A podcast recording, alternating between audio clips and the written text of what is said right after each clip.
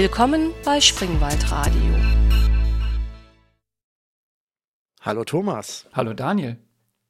Jetzt sind wir eine Folge nach unserem Jahresrückblick, also sozusagen im Februar 2022. Ähm, immer noch schön in der Corona-Phase. Ich glaube, wir haben die höchsten Zahlen, die es bei uns jemals gab. Und wir haben aber noch ein Versprechen einzulösen aus dem Jahresrückblick. Ja, wir hatten im Jahresrückblick ja versprochen, dass wir mal wieder ein IT-Sicherheitsthema uns vornehmen und über mein Forschungssemester in der IT-Sicherheit sprechen. Genau, wir hatten ja bisher immer sehr stark aus Sicht eines Nutzers oder Betreibers äh, gesprochen, wie man sich ähm, ja sozusagen davor schützen kann oder welche Maßnahmen man machen sollte, um sicher unterwegs zu sein, um vor äh, bösen Angreifern geschützt zu sein. Und äh, dein Forschungssemester hat dir ja die Möglichkeit gegeben, mal aus der anderen Perspektive zu schauen, wie man eigentlich ähm, genau das unterwandern könnte.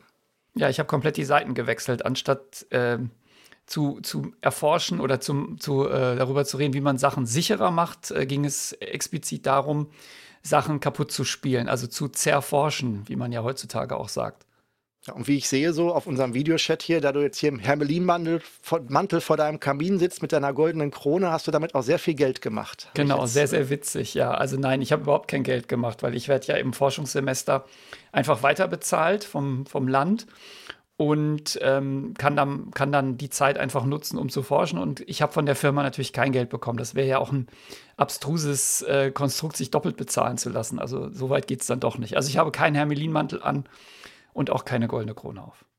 Das heißt also, ihr habt also auch nicht irgendwie über ähm, Bitcoin-Erpressung dann äh, jede Menge Geld gemacht und wenn, dann hast du nichts davon gesehen. Oder wie kann man sich das vorstellen? Bist du, du bist also wahrscheinlich nicht auf der Seite gewesen, die dann am Ende in der Zeitung steht. Hier, weiß ich nicht, Stadt Bochum, Komplettausfall, weil Ransomware, Erpressung und äh, es müssen Bitcoins überwiesen werden. Nee, natürlich nicht. Das ist ja eine, das ist ja eine professionelle Firma, die für, von, von anderen Firmen beauftragt wird, äh, deren IT-Systeme auf Sicherheit zu untersuchen. Und das ist, äh, man könnte auch sagen, das ist so Whitehat-Hacking, also eine ähm, eine Art von Hacking, wo du ähm, der Gute bist und nichts, äh, nichts und niemanden erpresst oder sonst irgendwas tust. Wäre ja auch ein interessantes Geschäftsmodell. Du hast eine GmbH und dein Geschäftszweck ist, Leute zu erpressen. Ich glaube, das gibt es noch nicht. Okay, also du bist sozusagen in der Branche, wie das im Einzelhandel es auch gibt, dass man also Leute beauftragt, die schauen sollen, wo die Schwachstellen sind, wie viel Fernseher die rausgetragen bekommen im Auftrag, um zu schauen, ob Ladendiebstahl ausreichend ähm, ähm, sag ich mal, auffällt in einem Kaufhaus oder dergleichen, das machst du jetzt mit IT-Sicherheit oder hast du ein, ein Forschungssemester lang mit IT-Sicherheit gemacht?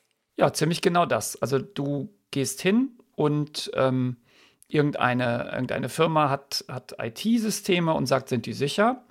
Oder der Hersteller hat ihnen versprochen, dass die sicher sind. Oder die, die Programmierer sagen, ja, ja, alles super sicher. Und dann guckst du jetzt aber noch mal, wie viel du eigentlich kaputt machen kannst und wie viel du, wie weit du kommst, wenn du die einfach angreifst. Und darum geht es bei der Sache. Also wie diese Sachen, ähm, dass in irgendwelchen Läden mal geguckt wird, wie viel man klauen kann, bevor es jemand merkt. Das heißt, du hast gerade gesagt, das nennt man dann White Hat Hacking. Und ähm, dazu gibt es dann wahrscheinlich die Abgrenzung zum ähm, Red Hat oder äh, der dann sozusagen der Böse ist oder wie kann man sich das vorstellen? Ja, Red Hat ist eine Linux-Firma. Also es gibt, man, es gibt Black Hat, äh, Grey Hat und White Hat. Und die Black Hats, das sind, das sind die, die ähm, also es kommt aus den, aus den alten Western, ne, wo du immer der, der Bösewicht hat ja immer einen schwarzen Hut auf und die Guten haben immer einen weißen Hut auf. Und die, die Black Hat Hacker, muss man das ist schwer auszusprechen, äh, die sind genau diese Leute, die ähm, auch Sicherheitslücken finden, aber dir das nicht verraten, sondern dir dann Erpressungstrojaner installieren und dann einfach von dir 5,5 Bitcoin wollen oder was auch immer. Okay, und ähm, dazwischen gibt es dann nichts. Also das ist sozusagen, das ist das Lager. Entweder bist du äh, bei den Guten oder bei den Bösen. Ja, dazwischen gibt es noch diese, diese Grey Hat Hacker. Also da, da muss, vielleicht muss man ein bisschen unterscheiden. Ähm, also ein Black Hat haben wir gerade darüber gesprochen, der will halt, ähm, der kooperiert nicht mit dir, sondern der findet eine Lücke und dann erpresst er dich und sagt, okay, gib mir Geld, sonst veröffentlicht die Lücke oder er nutzt die Lücke, um dich zu erpressen, indem er irgendwelche Daten rausträgt und dich dann damit erpresst oder er installiert den Verschlüsselungstrojaner oder, oder, oder. Oder arbeitet auch für, einen, für einen Geheimdienst, das gibt es natürlich auch und stiehlt da irgendwelche Daten. Und ähm, diese Grey Hat, das ist so eine, so eine Szene, Also ich bin da jetzt nicht tief eingetaucht, das ist jetzt auch mehr äh, Buchwissen, also diese, diese Seite, also diese bösen, bösen Sachen. Äh, ein Greyhead, der oder die würde äh, schon dir Bescheid sagen, erwartet aber dann eine Belohnung. Also es ist dann keine so eine richtige Erpressung, ähm, aber ähm, so ein bisschen Grauzone, deswegen nennt man es auch Greyhead, wo nicht so ganz klar ist, was passiert denn jetzt, wenn es keine Belohnung gibt, was passiert genau mit diesen, mit diesen Schwachstellen. Ich glaube, da, da ist, das ist so der, der Zwischenbereich. Aber ich war wirklich auf der komplett gutartigen Seite. Also nichts und niemand wurde da irgendwie ähm, erpresst oder sonst irgendwas, sondern das war alles natürlich im Auftrag von, von Firmen und ähm, die haben, die bezahlen dafür Geld und dafür, also für den, für, dafür, dass sie untersucht werden. Und das unabhängig davon, ob man was findet oder nicht. Und am Ende kriegen die dann halt eine Liste von, von Schwachstellen. Da können wir dann sicherlich gleich mal drüber reden, wie man da so vorgeht und wie das läuft. Okay, wenn wir noch bei der Ge Begriffsklärung sind, ähm, ähm, Hacking ist dann auch wirklich jetzt das Security Hacking. Ne? Das ist also, weil der Begriff Hacker ist ja so ein bisschen momentan äh, wird das so ein bisschen von dem Begriff Maker übernommen, aber ähm, sag ich mal, ähm, Leute wie ich, die eher basteln, bezeichnen sich ja auch manchmal als Hacker, weil sie, weil Hacking durchaus auch das, das Basteln von oder das, das, das Hacken auf der Tastatur an sich ist. Also diese, wir reden wirklich Hacking im Sinne von Angreifen, ähm, ähm, Security-Probleme äh, aufdecken oder ausnutzen und nicht dieses äh, konstruktive Bastel-Hacking, was heute eigentlich wahrscheinlich eher so Making oder äh, Basteln ist. Ja, wie, wie immer sind diese ganzen Begriffe, die verschieben sich. Ne? Also wir verwenden jetzt hier heute, und uns mögen uns alle Hacker äh, verzeihen, die sich eher als äh, konstruktive Leute sehen, die Spaß am Gerät haben. Wir beziehen das jetzt, wir benutzen den Begriff heute einfach mal ähm, nur für IT-sicherheitsrelevante Sachen. Und ja, es gibt natürlich auch eine Maker, Hacker, irgendwas Szene, ähm, die, die einfach kreativen Umgang mit Technik lieben. Ähm, bei denen entschuldigen wir uns jetzt, dass wir das so benutzen, aber der Begriff hat sich mehr oder weniger jetzt äh, für die Sicherheit eingebürgert. Wir sprechen ja auch vom Hacker-Paragraphen, ähm, wenn wir über so gewisse Gesetze reden. Also deshalb ja, heute nur für, für Sicherheit benutzt. Sehr schön. Dann bin ich mal sehr gespannt, was du da so berichten kannst ähm, von der Firma, äh, für die du jetzt sozusagen verliehen wurdest und da deine Erfahrungen sammeln konntest und vielleicht auch sogar denen helfen konntest bei ihren äh, ja, bei ihren Erforschungen von Sicherheitslücken anderer Firma, anderer Firmen. Ja, wo soll ich denn anfangen? Was, wo möchtest du denn einsteigen? Ja, mich würde mal so generell interessieren, wie, wie, wie, ähm, wie stellt sich denn so eine Firma auf? Also wie, ähm, wie annonciert die sich denn? Also wenn ich jetzt sage, ich, ähm, ich habe eine Webseite oder ein Programm oder sowas, dann muss ich ja irgendwie diese Firma finden, dann in einem Branchenbuch oder wie auch immer. Ähm, Gibt es da dann wie kriege ich denn raus, wie qualifiziert eine Firma ist und ob sie denn auch zu meinem Portfolio passt? Weil wenn ich jetzt, sage ich mal, ähm, Webseiten habe oder ich habe meinetwegen eine, eine, eine Windows-Exe-Datei, die ich programmiert habe, könnte das ja möglicherweise auch eine Spezialisierung sein, die, die gar nicht in die Firma passt. Oder sind das alles Generalisten, diese Firmen? Und ähm, vielleicht kannst du den Schwerpunkt, den du da jetzt auch hattest in, in der Firma, in der du warst, vielleicht auch erwähnen. Ja, also ich bin, ich bin in der Branche jetzt nicht so, so tief drin. Ich bin ja da auch einfach weil ich Interesse mal hatte an diesem, an diesem, an dieser Art von Security dahingegangen und ich habe jetzt keine Marktbeobachtung gemacht, weil die Firma hat sich für mich automatisch ergeben, weil äh, der, der eine Geschäftsführer ist ein ehemaliger Studierender von uns und da gab es einfach den Kontakt. Aber ich, was ich so mitbekommen habe, als ich dort war, das halbe Jahr, geht das ganz viel tatsächlich über Empfehlungen. Also ähm, wenn du, wenn jetzt eine Firma gute Erfahrungen hatte, dann wird natürlich, wird die das weiter sagen, es werden andere Firmen kommen. Und äh, also das ist das eine. Und das andere ist natürlich, dass du gewisse Reputationen haben kannst, indem du zum Beispiel viele Sicherheitslücken findest, an, also auch in, in, kommerziellen Produkten das publizierst, indem du, das macht jetzt diese Firma, auch Konferenzen ausrichtest, die sehr bekannt sind, wo auch der Name öfter mal fällt. Also ich denke, das ist einfach eine über Jahre aufgebaute Reputation wo dann die Firmen sagen, okay, das, das, das klingt jetzt so, das, das finden wir gut. Und wenn, wenn du ja dann einmal so ein, so ein Security-Audit dann hattest und stellst fest, ja, die haben viel gefunden, dann wirst du die auch wiederkommen lassen. Also ich denke, das, das ist so der Mechanismus. Wie genau das läuft und ob es da schwarze Schafe gibt, das weiß ich leider nicht. Dafür war ich, dafür bin ich jetzt zu wenig in dieser Business-Seite gewesen und ich habe mich ja komplett auf die Security konzentriert. Ich wollte ja nicht BWL machen, sondern IT-Sicherheit. Mhm. Okay.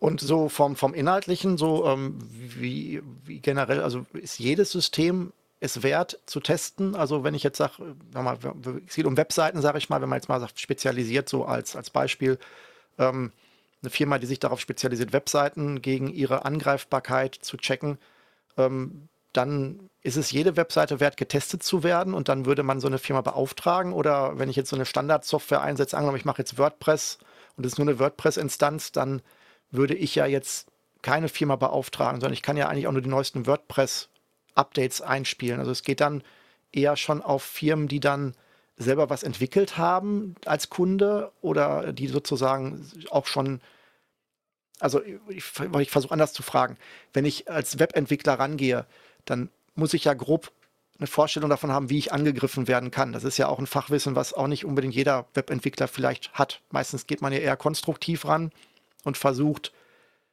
das Ergebnis zu erzielen und den Blickwinkel zu wechseln und zu sagen, hey, was, wo bin ich denn angreifbar, setzt ja ein ganz anderes Fachwissen voraus, als überhaupt eine Website erstmal aufzubauen. Das ergänzt sich ja irgendwo. Und ähm, das heißt, ähm, da muss ich ja dann irgendwie vielleicht den zweiten Blick drauf haben. Bei, bei gehosteten Fremdsystemen, wenn ich in der Cloud irgendwie was aktiviere und mir miete, ähm, ist das auch etwas, wo dann so eine Firma aktiv würde oder ist das dann eher TINF? Mm, also die, klar, also du hast ja jetzt zwei Sachen eigentlich gefragt. Das, das Personal in solch einem Unternehmen ist natürlich spezialisiert genau auf diese offensive Seite, also wie greife ich Systeme an und nicht auf diese defensive Seite, wie programmiere ich sicher. Da haben die auch viel Expertise natürlich, sonst würde es ja auch nicht funktionieren. Und für wen lohnt sich das? Im Allgemeinen brauchst du natürlich eine gewisse Komplexität von IT-Systemen und du brauchst natürlich auch ein gewisses Budget, weil du kannst dir ja vorstellen, wenn da jetzt drei, vier äh, Experten für, für Security anrücken und deine Systeme auseinanderschrauben eine Woche lang oder das kommt ja auch drei Tage lang, das kostet ja ein bisschen Geld. Also wird das nicht, wird das nicht äh, der Bäcker um die Ecke machen, der irgendwo eine WordPress-Seite hat, sondern es werden, wird vielleicht eine Firma sein, die WordPress anbietet oder halt oft größere Unternehmen, die halt komplexe IT-Systeme einsetzen. Sind aber auch tatsächlich auch Leute dabei, die Software selber entwickeln, weil auch da ist natürlich dieser offensive Blick auf die Sicherheit ein ganz anderer als der defensive. Also auch da findest du eigentlich grundsätzlich immer was, egal wie viel diese Firmen in eine sichere Programmierung schon investiert haben. Wenn du dir das genauer anguckst, wird sich da auch was finden. Heißt also, attraktiv oder interessant ist es primär ab einer gewissen Größe oder ab einer gewissen Komplexität deiner IT-Systeme. Ist denn der Lieferumfang dann ähm, in der Regel das Aufzeigen einer Lücke plus eine Art Sheet, Sheetliste, äh, wie man das beheben kann? Oder wird einfach gesagt, ihr habt da jetzt ein Problem, das haben wir gefunden, wir konnten euch hacken oder wir könnten euch hacken und ähm, wir zeigen euch, wie ihr das reproduzieren könnt, aber wir haben keine Ahnung, wie ihr das fixen müsst, weil wir haben ja eure Software nicht geschrieben. Das heißt, dieser der defensive Sicherheitsaspekt ist der dann sozusagen auch erwartet, dass dann, dass man sich dann da reinfuchst oder hört es dann bei dem beim, beim, beim Angriff auf und man sagt halt, wie ihr das fixt, äh, keine Ahnung, ist uns aber auch egal. Oder ist das eine Mischkalkulation? Mm, ja, beides. Das kommt immer darauf an, äh, was für eine Art von Test du machst. Also wenn du jetzt sagst, hier ist mein IT-System, ich verrate euch gar nichts, geht mal drauf los. Das ist ja, ist ja so eine Black, Blackbox-Ansatz. Also du weißt ja auch nichts über das System, du musst alles selber rausfinden. Dann kannst du natürlich am Ende nicht sagen, ihr müsst übrigens an Zeile 45 das ändern, weil das siehst du ja nicht als Angreifer. Das heißt, da ist, die, ist der Lieferumfang primär eine, ähm, eine, ein, ein, ein Report, in dem steht, okay, du hast diese und diese Sicherheitslücken, die können so und so reproduziert werden. Das ist natürlich wichtig für den ähm, für den Kunden, dass er dann das auch nachstellen kann, weil dann kann er ja dann gucken, an welcher Stelle es ist. Es geht aber auch so weit, dass du ähm, den Source Code kennst, ja, so ein Whitebox-Testing machst und dann auch wirklich sagen kann, und übrigens, by the way, an der Stelle, in der Zeile macht ihr das falsch. Und dann kannst du auch, ein, kann das natürlich noch weitergehen. Also, dass man auch wirklich dann Verbesserungsvorschläge macht. Okay, aber das geht ja dann schon Richtung Code Audit, wo man von innen dann sogar rausschaut äh, aus der Software. Also das ist auch eine Option, die dann die auch angeboten wird in so einer Branche. Ja, also das habe ich in dem halben Jahr, ich habe beides gemacht. Ich habe sowohl ähm, Blackbox-Angriffe gemacht, wo ich also, also mit Leuten natürlich zusammen, die das besser können als ich, aber wo du das System von außen kaputt spielst, ähm, als auch Code-Audits, wo du den Quelltext hast und nur den Quelltext hast und gar kein System, das gibt es auch, und dann einfach aus dem Quelltext Fehler findest. Ähm, da ist aber meistens angenehmer, du hast beides. Also du hast sowohl das laufende System als auch den Quelltext, weil dann kannst du wirklich nachstellen, ob das, was du glaubst gefunden zu haben, auch wirklich eine Sicherheitslücke ist. Weil manchmal siehst du ja im Quelltext irgendwas und denkst, oh, oh, oh, da, das könnte funktionieren und dann musst du es aber noch mal live nachstellen. Aber das gibt, das gibt eigentlich alles. Das kommt immer darauf an, was der Kunde da auch ähm, offenbaren will und kann. Manchmal hat er den Quelltext auch gar nicht. Ja, spannend. Und ähm, also sozusagen, heute ist also sozusagen ähm, offensive Sicherheit, ist also jetzt dann das Thema, um das es jetzt eigentlich immer primär geht. Also erstmal rauszufinden am Ende, ob es überhaupt eine Angriffsfläche gibt und dann eventuell bei Bedarf tiefer noch beratend einzusteigen, um da vielleicht Hebel anzuzeigen, wie man dem sich dann nähert als Beheber, sag ich mal. Ja, also das, genau, offensive Sicherheit, das ist jetzt, weiß ich gar nicht, das ist jetzt ein Begriff, den wir einfach mal benutzen. Im Gegensatz zu defensiver Sicherheit, das ist das, was das Main Business, das, das Hauptgeschäft dieser, dieser Unternehmen ist und was die auch tun, ja. Okay, das heißt, ähm, das ist dann, also wenn ich jetzt ähm, mich bewerben würde bei einer Firma, die jemanden sucht für äh, wahrscheinlich dann Offensive Security, wahrscheinlich ist das ja alles heute wieder schön Anglizismen orientiert, dann weiß ich genau, worauf ich mich da einlasse, oder gibt es da auch noch verschiedene Tätigkeitsschwerpunkte, wo man sagt, okay, dann ähm, das, die einen beschäftigen sich damit, die machen solche Angriffe, die anderen machen eigentlich eher so, ähm, sind eigentlich eher im, im, ähm, im theoretischen Bereich unterwegs und gucken sich gar nicht Systeme an, sondern sind eher auf einer abstrakten Flughöhe unterwegs? Oder ähm, ist, das, ist das immer sehr praxisorientiert und man haut mit dem dicken Hammer auf irgendwelchen laufenden Systemen rum? Es gibt, es gibt da sicherlich alles in der, in der Branche, was du, was du kriegen kannst. Ähm, das geht von, von wirklich auch physischer Sicherheit, also wo du jetzt einfach mal guckst, kommst du eigentlich nachts in das Gebäude rein, um dann an den IT-System rumzufummeln. Das ist natürlich auch eine Form der, des, des Sicherheitsaudits, was du machen kannst. Äh, über äh, Web, Web-Anwendungen zu untersuchen oder ähm, natürlich auch Embedded-Systeme. Also das ist ja auch ein Riesenthema. Also wenn du jetzt Hersteller von irgendwelchen ähm, eingebetteten Systemen bist oder Medizinprodukten oder was auch immer, da ist natürlich auch mal relevant, die ähm, zu zerlegen, bis hin natürlich auch zu Forschung. Also es gibt da auch Leute, die einfach mal gucken, ähm, wie macht man am besten ein Fuzzing, wie macht man am besten das. Ähm, das, das ist ein relativ ähm, weites Spektrum, was es da einfach an, an, an Angeboten und auch an, an Gebieten gibt, in denen man sich einfach tummeln kann. Was ist Fuzzing? Fuzzing ist, wenn du ein Stück Software nimmst und ähm, es durch äh, Eingaben zum Abstürzen und zum, dadurch zu irgendwelchen unerklärten Verhalten zu bringen oder zu sicherheitsrelevanten Fehlverhalten zu bringen. Und ähm, da gibt es dann Techniken, wie man hergehen kann und äh, die, die Eingabe, weil du brauchst ja irgendwie Eingabedaten und die müssen ja passen zu der Software. Und das, äh, das ist so ein Forschungsgebiet, äh, wie man verschiedene Sets von Eingabedaten erzeugt, um möglichst schnell eine Sicherheitslücke zu finden. Also was sozusagen bei der konstruktiven Programmierung so Mocking wäre vom, vom Prinzip her oder ähm ja, wobei beim Mocking hast du ja, da, da, erzeugst du ja Testdaten, die irgendwie in dem Scope dessen sind, was du erwartest. Und beim Fuzzing suchst du gerade Testdaten, die außerhalb des Scopes liegen, um die Software in irgendeinen Zustand zu bringen, mit der, mit der der Entwickler nicht gerechnet hat. Aber so ein bisschen ähnlicher. Ja, ich hatte nur die, so abstrakt passte das für mich mhm. so als, wenn ich mir das die Augen zukneife und das ansehe, dann ist es eine ähnliche Aufgabe, was man da, wohin man will. Vom Ablauf her hätte ich jetzt so gedacht. Aber ähm, okay, das ist ja nicht unser Thema.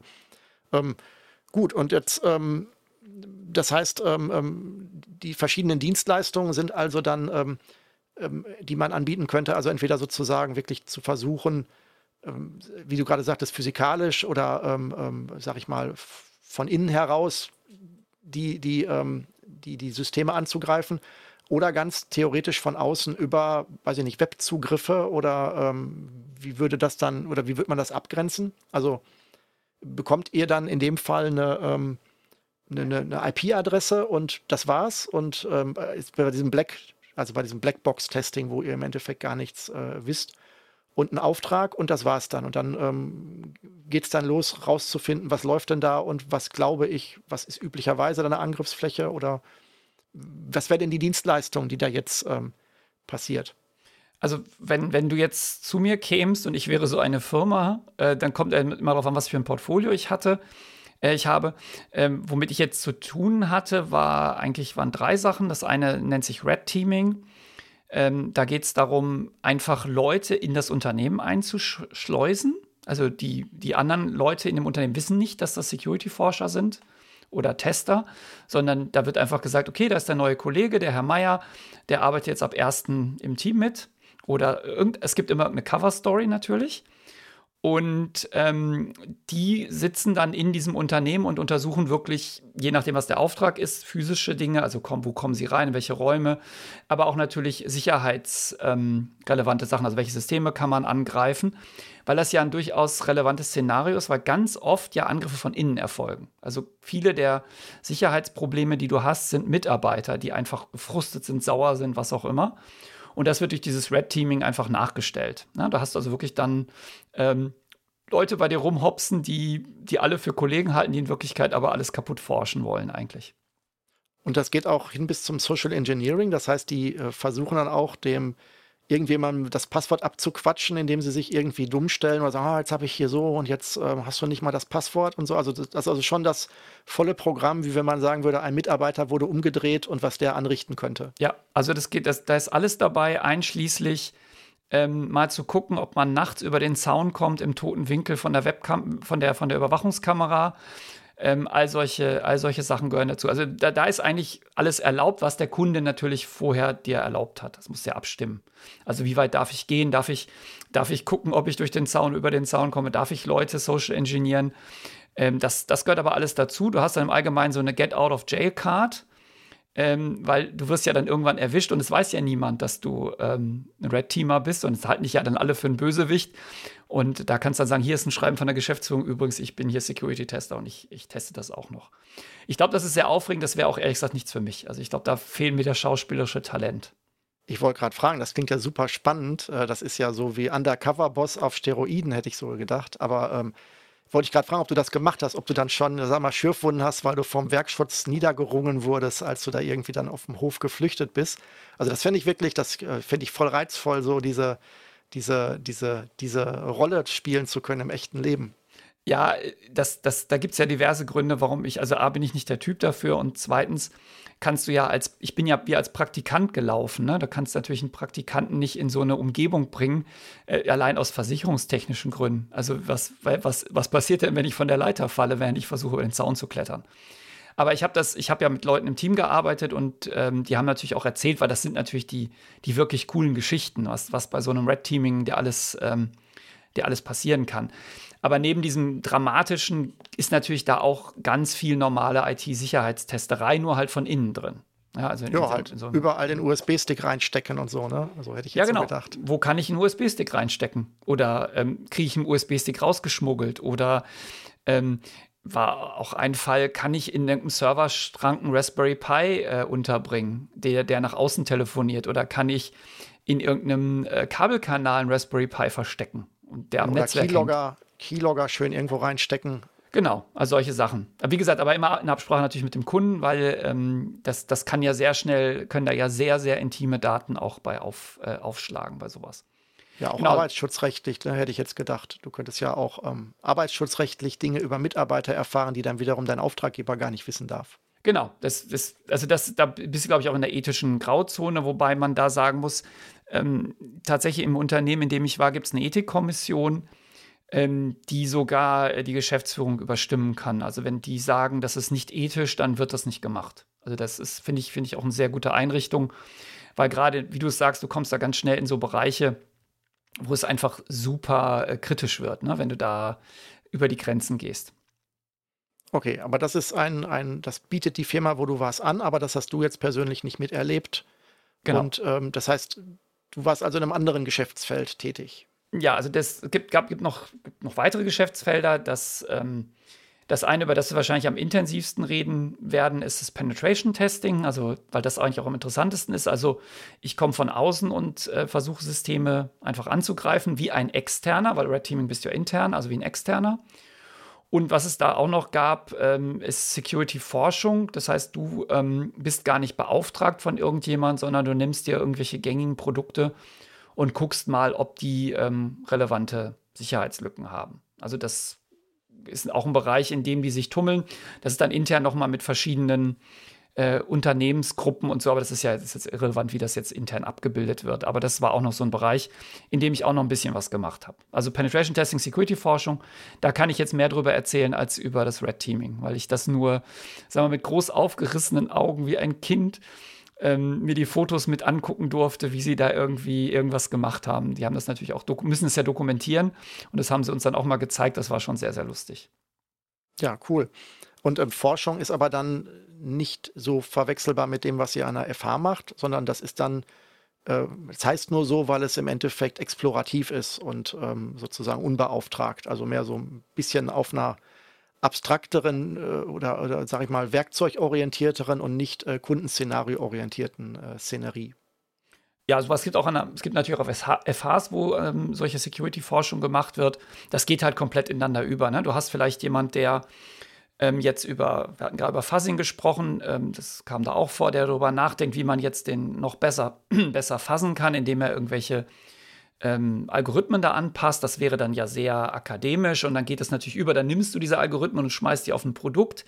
Dann fängt es natürlich schon an, Security-Forschung zu sein, bis hin zu, ähm, du hast da jetzt sehr produktspezifische Erkenntnisse oder auch protokollspezifische Erkenntnisse. Das ist so die Art von Forschung, um die es da geht. Okay. Aber so am praxisorientiertesten und vielleicht auch am, am, am greifbarsten scheint mir jetzt eher das Penetration Testing zu sein, so als vielleicht als ein erster Punkt, den wir vielleicht mal ein bisschen vertiefen könnten. Mhm. Ja, also Penetration Testing oder Pen Testing, weil das Wort Penetration gerade auf Deutsch ist ja so ein bisschen ja, kritisch. Ähm, deswegen sagt man auch oft nur Pen Testing. Das ist sicherlich ähm, das Interessanteste, weil es auch für alle Leute, die Software entwickeln oder die irgendwelche Systeme im Internet haben, halt am relevantesten ist, weil, es, weil sie dann das Angriffsziel sind von so einem Penetration Test. Mhm. Okay, und ähm, das heißt also, wenn der Auftrag da jetzt äh, erteilt, also es muss ja am Ende, am Anfang steht ja ein Auftrag, wenn es jetzt äh, beauftragtes Pen-Testing ist. Das heißt, da wird ja dann der, der Wirkungsbereich ähm, abgesteckt, um was es geht, um welches System, wie man, wie ihr das erreicht, ob ihr vielleicht eine Kopie für euch vor Ort kriegt, die ihr kaputt machen könnt, oder ob es irgendwie im Netz liegt oder so. Und wahrscheinlich gibt es ja auch dann Grenzen, die ihr nicht überschreiten, also, die ihr nicht überschreiten dürft. Also wenn es vielleicht ein Live-System ist, wäre vielleicht, hätte ich jetzt gedacht, so der, der Ansatz ist, kaputt zu machen, dass es nicht mehr erreichbar ist, schlechter, als wenn es ein, ein dezidiertes Testsystem ist, was ihr zum Spielen bekämet. Also wie, wie würde das denn, wie, wie beginnt das denn und wie läuft es dann ab, so vom Prozess her? Mhm, ja, wir können ja den, den Prozess einfach mal durchgehen. Also wir stellen uns jetzt vor, du wärst Kunde und würdest jetzt einen Pentest wollen. Ähm, aber ganz kurz, bevor wir das machen, kaputt spielen. Wenn ich kaputt spielen sage, meine ich natürlich nicht das System zum Absturz bringen, weil das ist für einen Pentester das langweiligste, weil dann kann das System nicht weiter testen. Also es geht eigentlich nie um Denial of Service, es geht eigentlich immer natürlich um, um andere Sicherheitslücken. Aber ähm, zurück zu dem, äh, wie läuft das ab? Also du bist jetzt Kunde, stellen wir uns das einfach mal vor, und möchtest ein System getestet haben. Dann gibt es natürlich ein Gespräch und dann wird genau festgehalten, was sind die Ziele also was, was, bis, was, was willst du eigentlich? Und natürlich, welche, um welche Systeme geht es? Da gibt es jetzt Kunden, die sagen, okay, diese IP-Adresse, das ist das System, nehmt es euch vor. Gibt aber auch Kunden, die sagen, nee, das ist der IP-Range, in dem unsere Systeme sind. Mehr sage ich euch nicht. Oder ähm, hier ist ein Testsystem, das könnt ihr, könnt ihr untersuchen. Oder ähm, ja, das ist jetzt hier ein internes System, wir bauen euch eine VPN-Verbindung auf, aber du kriegst halt immer eine, irgendeine Information, welche IP-Adresse, welche IP-Range ähm, eigentlich das ist, was untersucht werden soll. Weil du sollst ja nicht, ähm, sonst kannst du dir vorstellen, sonst kommst du plötzlich irgendwo raus, weißt nicht, was für eine IP-Adresse und ist das das Steuersystem von der, von der Kaffeemaschine, die fährt dann runter und alle Leute kriegen keinen Kaffee und sind frustriert.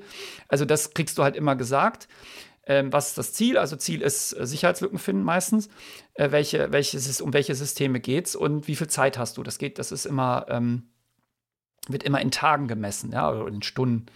Also es ist ein aufwandsbasierte, aufwandsbasiertes Vorgehen, weil du kannst ja nicht, es gibt ja keinen ähm, kein Punkt, an dem du sagen kannst, ich habe das Ziel erreicht, sondern du, du machst es halt immer über Tage und Stunden, die der Kunde beauftragt. Mhm. Okay. Und ähm, danach ist dann Freestyle das sozusagen. Also dann, wenn es dann, wenn dann der Zugang klar ist, dann könnt ihr eure Zeit einteilen und bestimmte Sachen wahrscheinlich dann nach, nach irgendwelchen Listen vielleicht sogar abarbeiten, die es schon gibt. Oder ist das dann, oder, also, ich hätte mal gedacht, man guckt erstmal in seine, in seine, in seine, äh, in sein Cheat Sheet und ähm, arbeitet die üblichsten Sachen einfach erstmal ab, billig in Anführungsstrichen, und dann guckt man mal so, äh, wo die Herausforderungen liegen oder wie wäre der Vorgang. Ja, du wirst die, ähm, die allgemeinen Sachen wirst du natürlich, hast du automatisiert. Also das, das was, was, was die ersten sag mal, die, die ersten dummen Sicherheitslücken, die, die, die oft vorkommen und die man schnell finden kann, das machst du natürlich automatisch. Aber angenommen, du wärst jetzt, jetzt einen Auftrag gegeben und würdest jetzt sagen, okay, nehmen wir einfach mal an, du hast, wir haben eine IP-Range bekommen von dir als Kunden und sollen den untersuchen. Dann ähm, ist natürlich das erste Mal dieses Netzwerk zu analysieren, weil du weißt ja gar nicht, was für Dienste da laufen. Also würdest du als allererstes äh, einen, einen Port-Scan machen und wirklich jede IP-Adresse durchprobieren in diesem, in diesem Bereich und je, bei jedem System gucken, was hat es für offene Ports, ähm, was, was sind das üblicher, was ist üblicherweise hinter diesen Ports, was ist wirklich hinter diesen Ports, dass du mal siehst, was überhaupt diese Struktur dieses Netzwerks ist, dass du verstehst, was da für Server laufen. Das wäre der allererste Schritt. Und wenn du dann sagst, äh, wenn man dabei Web-Applikationen findet oder der Kunde schon gesagt hat, du sollst Web-Applikationen analysieren, dann würdest du natürlich anfangen, diese Web-Applikation dir anzuschauen. Das nennt man Mappen. Also du guckst halt, welche, welche URLs gibt es da eigentlich, also welche Adressen oben im, im Browser und was ist dahinter und wo kommst du hin, wenn du da durchklickst, wenn du die Formulare ausfüllst, wenn du irgendwie dich einloggst. Wenn das jetzt eine Web-Applikation mit einem geschlossenen Nutzerkreis ist, kriegst du natürlich auch ein ein User oder auch nicht, je nachdem, was du testen sollst. Ähm, und dann ähm, baust du dir erstmal einen eine Überblick auf. Das heißt, am Anfang hast du dann, oder im ersten Schritt, hast du dann einen Überblick über alle Server, die es gibt, mit welchen Diensten die laufen und du hast von den Web-Applikationen, die laufen, einen Überblick über die ähm, URLs, die da drin irgendeinen, irgendeine Bedeutung haben. Und, dann, dann, und ab da kannst du natürlich dann anfangen, in die Tiefe äh, zu bohren. Das hängt immer davon ab, was du gefunden hast.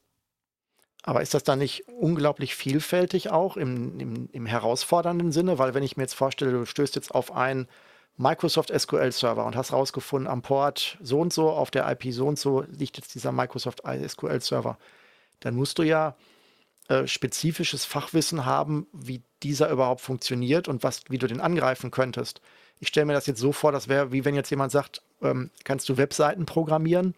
Und ich dann sage ja, aber und mir ist vollkommen egal, mit welcher Programmiersprache, mit welchem System, das kann ich ja auch nicht. Ich kann ja nicht jede, ich habe ja nicht jede Programmiersprache und jede Webserverart in petto, sondern ich muss dann halt schon fragen, ja, ähm, was für eine Art Webserver habt ihr denn und auf welchem System läuft das?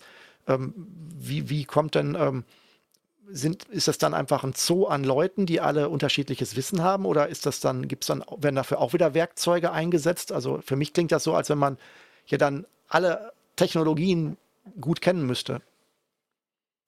Ja, du hast, du hast natürlich eine, sehr viel Expertise in den Teams, die sich auskennen. Die Leute haben sich spezialisiert. Also es gibt Leute, die sich sehr gut auskennen mit Active Directory oder dem Microsoft-Gedöns. Dann gibt es Leute, die sich sehr gut mit Webanwendungen auskennen. Aber jeder weiß, hat schon so ein, so ein gewisses Know-how. Du hast passende Tools natürlich für die verschiedenen äh, Angriffsszenarien oder die verschiedenen Technologien, die du vielleicht angucken willst.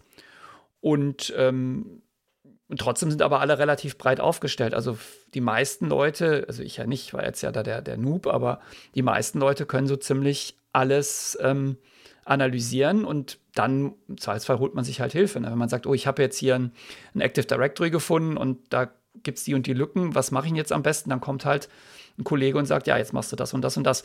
Und das ist natürlich auch in, in Tools gegossen, weil natürlich viele dieser ähm, Sicherheitsprobleme ja immer wieder auftauchen. Das heißt, es gibt natürlich eine ganze Reihe von, von Tools, die du einsetzen kannst, um jetzt zum Beispiel ein Active Directory zu übernehmen, ja, wenn, du das, äh, wenn du da was gefunden hast. Okay, und die Liste, die ihr abarbeitet, das ist dann, das ist dann, wie gesagt, vom Standard bis hin zum Speziellen. Wir hatten ja in einer unserer, ich glaube sogar in der ersten Podcast-Folge, die wir hier gemacht hatten, hatten wir ähm, drüber gesprochen, dass du damals schon gehackt hast, nämlich ähm, du hattest da, glaube ich, ähm, was war das? War das OWASP oder sowas? War das? Äh, du hattest so ein Podcast, äh, ein Podcast, ein iPod, iPod gewonnen oder er, er, ja, er, er gewonnen schon als, als Sieger äh, ähm, dieses Wettbewerbs.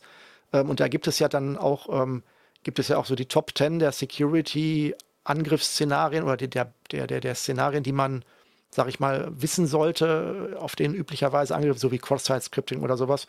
Das heißt, diese ganze, diesen Katalog an, an böswilligen Dingen arbeitet ihr dann halt ab an der Stelle.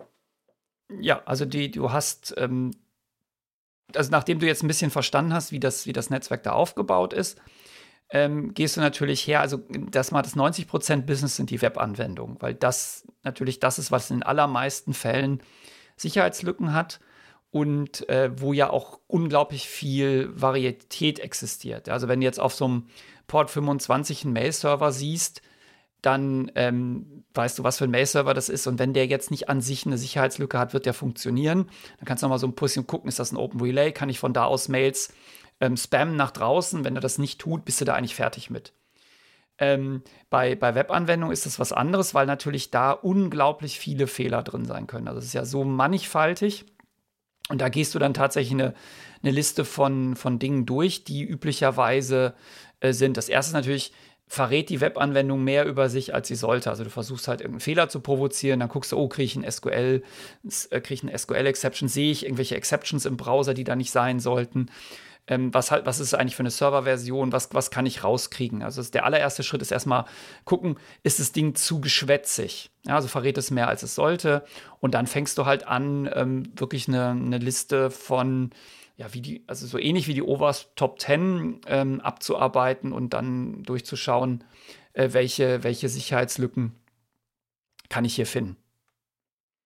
Okay, und ähm, als, als ähm, Arbeitsbeweis wird dann sozusagen das auch alles, die, die, also macht ihr dann eine Liste für den Kunden, was ihr geprüft habt und was okay ist, damit er halt, oder damit er sozusagen auch ein bisschen sich freuen kann, dass er von 100 äh, getesteten Sachen nur eine rot hatte oder kriegt er am Ende nur das konzentrierte, ähm, ähm, also sozusagen das Ergebnis, wo dann äh, es fehlgeschlagen ist oder der Angriff möglich wäre? Du kriegst normalerweise nur die Liste der Dinge, die kaputt sind weil die Menge der Sachen, die du abtestest, die in Ordnung sind, ist halt riesig. Und das will auch keiner wissen. Also niemand möchte wissen, dass er jetzt, ähm, dass seine Authentifizierung funktioniert, weil, äh, also solche Dinge, weil das auch relativ uninteressant ist. Also der, du kriegst normalerweise es sei denn, das, das, will jetzt jemand speziell haben. Ne? Das ist ja, wie gesagt, ist ja, ein, ist, ja ein, ist ja ein Projektgeschäft. Also es kann natürlich auch sein, dass jemand kommt und sagt, nee, ich will aber unbedingt genau wissen, äh, was bei mir alles in Ordnung ist. Aber spannend sind ja halt eher die kaputten Sachen. Ich hätte jetzt gedacht, so als Beweis nach außen, wenn ich irgendwie selber wiederum äh, selber Kunde, Kunden habe als Softwareentwickler und denen dann halt äh, die Proof of äh, auf Sicherheit brauchen, zu sagen, hey, ähm, wir wüssten von gern von dir, dass du State of the Art sicher entwickelt hast, dass ich dann sage, ja, schaut, dann kann ich natürlich sagen, okay, hier äh, die Firma, wo Thomas gearbeitet hat, sagt, wir haben nichts gefunden. Das ist natürlich dann auch dann auch eine Einschätzungsfrage zu sagen, ja, wir haben ähm, diesen Katalog abgehakt von 2000 äh, Aspekten und die sind alle grün und deshalb äh, gilt das als sicher. Also so eine Art äh, Zertifikat wäre, hätte ich jetzt so gedacht, das wäre so jetzt vielleicht meine. Oder um da gibt es da vielleicht auch einen Standard, dass man sagt, ich, ähm, oder vielleicht um den Exkurs reinzubringen, äh, wenn ich jetzt zwei Sicherheits- oder drei Sicherheitsfirmen unterschiedlicher Herkunft beauftrage, gibt es dann irgendeine Vergleichbarkeit zu sagen, okay, ich bin jetzt, äh, ich kann sein, sicher sein, dass ich so und so sicher bin, oder ist das alles total willkürlich, was diese kreativen Hacker dann gefunden haben? Also wenn das jetzt eine, Security-Vorlesung wäre, würde ich dich jetzt übers Knie legen oder den Po versohlen, weil ähm, Lektion 1 ist ja immer, Sicherheit ist kein Zustand, sondern ein Prozess. Ja, also das ist ja das allererste, was man den Studierenden erklärt. Und deshalb wird, wird, wird das nichts bringen, wenn du sagst, es hat eine Security-Firma sich das angeguckt und sie hat nichts gefunden. Das ist, das ist eine relativ uninteressante Aussage, weil, also ich meine, klar, das ist für dich intern witzig, aber, ähm, und by the way, es wird immer was gefunden, aber das ist halt nach außen kein, kein besonders interessantes Siegel. Das wäre so, als ob du sagen würdest, soweit ich weiß, hat meine Software keine unentdeckten Fehler. Ja, also deswegen, das habe ich nicht so erlebt, sondern ähm, üblicherweise ist das, ähm, was, die, was die Kunden wollen, ist wirklich die, die Schwachstellen aufgezeigt zu bekommen, damit sie die dann beheben können. Okay, also das fällt dann in die Richtung äh, Nichtbeweis, wie wir es bei den äh, Parawissenschaften hatten. Das heißt, ich, du kannst eigentlich gar nicht beweisen, dass die Software, obwohl es gibt, also ich habe damals an der Uni mitbekommen, dass ähm, es tatsächlich auch äh, Software gibt, oder Entwicklungsprinzipien, die wissenschaftlich, die, die, deren Wissenschaft, deren Fehlerfreiheit wissenschaftlich bewiesen werden kann und dass man das auch will, dass das aber in der Regel nicht die kommerzielle Software ist, über die wir hier sprechen, weil wir da heute von einem ganz anderen Ansatz reden. Ja, du, du kannst tatsächlich formale Beweise führen über, über Software. Das wird gemacht für so, ähm, wenn du so, so, eine, so, ein Flugsteuerungssystem von einer Atomrakete hast. Ja, da, da kannst du dir das leisten. Das geht aber nur mit ganz, ganz, ganz, ganz kleinen äh, Programmfragmenten, weil diese Beweise halt so aufwendig sind. Und ähm, das, das, also das kannst du einfach hier komplett ignorieren, sondern das ist in, in kommerzieller Software unmöglich und kommt auch nicht vor. Also das, das wird niemand tun. Und damit sind wir genau bei dem, was du gerade gesagt hast. Ich kann halt nicht beweisen, dass eine Software sicher ist. Ich kann halt nur beweisen, dass sie unsicher ist, indem ich eine Schwachstelle finde. Und darauf äh, baut all dieses ganze Business einfach auf, dass man Schwachstellen sucht und dem Kunden dann ähm, meldet und er dann, dann diese Schwachstellen beheben kann. Okay, ähm, macht es Sinn, dass wir jetzt auf die Arten der Schwachstellen, die da getestet werden, noch äh, namentlich im Detail eingehen oder wird das jetzt zu weit führen, wenn wir das jetzt noch so als Feature-Liste, liegt dir das noch auf der Zunge, dass du das oder ähm, ist das eher, bleiben wir da eher im Abstrakten? Weil wir hatten ja schon im, im in den da damaligen Folgen haben wir ja aus Sicht dessen, wo man angreifen kann, auch schon zwei, drei Sachen erwähnt. Ähm, sind die Top Ten da vielleicht noch interessant oder ist das wirklich dann sehr speziell jetzt? Ich denke, das ist nicht so wahnsinnig spannend, weil wir wollen ja jetzt A, hier keinen kein Penetration-Testing-Kurs äh, machen. Es gibt eine ganze Reihe von Dingen, die man halt so, äh, so abprüft. Und da sind sowas wie Cross-Site-Scripting, was du gerade erwähnt hast, ist immer dabei. Das ist, der, das ist eine der ersten Amtshandlungen natürlich, sich das anzugucken. Ähm, aber jetzt das, das durchzugehen, ist, ist glaube ich, nicht so spannend. Wenn man Webanwendungen entwickelt, sollte man halt diese Sachen kennen, damit man halt genau diese Fehler nicht macht, damit dann auch die Penetration-Tester am Ende nichts finden. Ähm, aber ich glaube, das können wir, das können wir jetzt ähm, den, den Leutchen ersparen. Also wir können jetzt vielleicht mal in diesem Prozess bleiben. Du hast, hast, hast mich jetzt beauftragt. Ähm, das System, der, der Range wurde gescannt, die Webanwendungen wurden angeguckt, es wurden eine Reihe von, von Sicherheitslücken gefunden. Dann ist natürlich an der Stelle noch nicht zu Ende, sondern ähm, du musst es ja, das haben wir gerade schon mal gesagt, äh, dem Kunden auch nachweisen. Und da wird also grundsätzlich für jedes gefundene Sicherheitslöchlein wird ein Proof of Concept entwickelt. Also ein Proof of Concept ist ein meistens ein kleines Programm ähm, oder ein Skript, was zeigt, wie man diese Sicherheitslücke äh, finden kann. Und manchmal, wenn, das, wenn man das nicht skripten kann, ist es halt eine Schritt-für-Schritt-Anleitung. Klick hier, klick da, mach das und mach das. Ja, das wird also dann auch noch erstellt und das kann durchaus länger dauern, als die Lücke zu finden, weil du musst es ja wirklich reproduzierbar ähm, machen, weil manchmal hast du halt einfach, du, du merkst, ah, da stimmt was nicht, dann bohrst du so ein bisschen, dann siehst du, okay, da ist eine Sicherheitslücke, aber dann musst du ja diesen Weg nochmal genau ähm, reproduzierbar hinbekommen, damit der Kunde das auch wirklich versteht, wie das, wie das geht. Mhm. Jetzt hattest du gerade gesagt, ähm, dass das Interesse bei euch nicht daran liegt, ein System zu äh, kaputt zu machen, dass es dann runtergefahren ist, weil, ähm, aber das ist ja trotzdem, wenn ich jetzt mein System von euch testen lassen wollen würde, dann wäre ja schon wichtig zu wissen, ob das jemand anders könnte, weil ähm, das Interesse eines Konkurrenten, der böswillig ist, könnte ja durchaus schon sein, dass mein Shop jetzt gerade in der Weihnachtszeit für einen Monat nicht erreichbar ist. Und da geht es jetzt nicht nur um DDoS-Attacken, um äh, sag ich mal, durch reine Überlastung reinzukommen, aber schon zu sagen, okay, ich habe jetzt da den Kill-Switch gefunden, weil wenn ich dem SQL-Server sage, äh, lösch mal alle Daten, dann ähm, ist mein Shop leer, weil er hat keine Produkte mehr drin. Dann brauche ich wahrscheinlich ein paar Tage, das herzustellen. Und wo, wie, wie, wie löscht man jetzt diesen Zwiespalt oder wie löst man den auf zwischen dem, ähm, ihr könnt nicht darstellen, dass man alle Produkte löschen könnte, weil es ja das Live-System ist, aber eigentlich wäre es schon schön zu wissen, dass das irgendwie geht. Also das ähm, geht das dann nur, indem man dann doch ein dezidiertes Testsystem macht, weil ich hätte gesagt, manche Bugs kann man vielleicht nur rausfinden, indem man sie dann auch wirklich ausprobiert. Es gibt dann kein, kein, ähm, ne, sowieso, entweder ist man schwanger oder nicht, also halbschwanger gibt es nicht. So, das hätte ich jetzt so in dem Zusammenhang gedacht.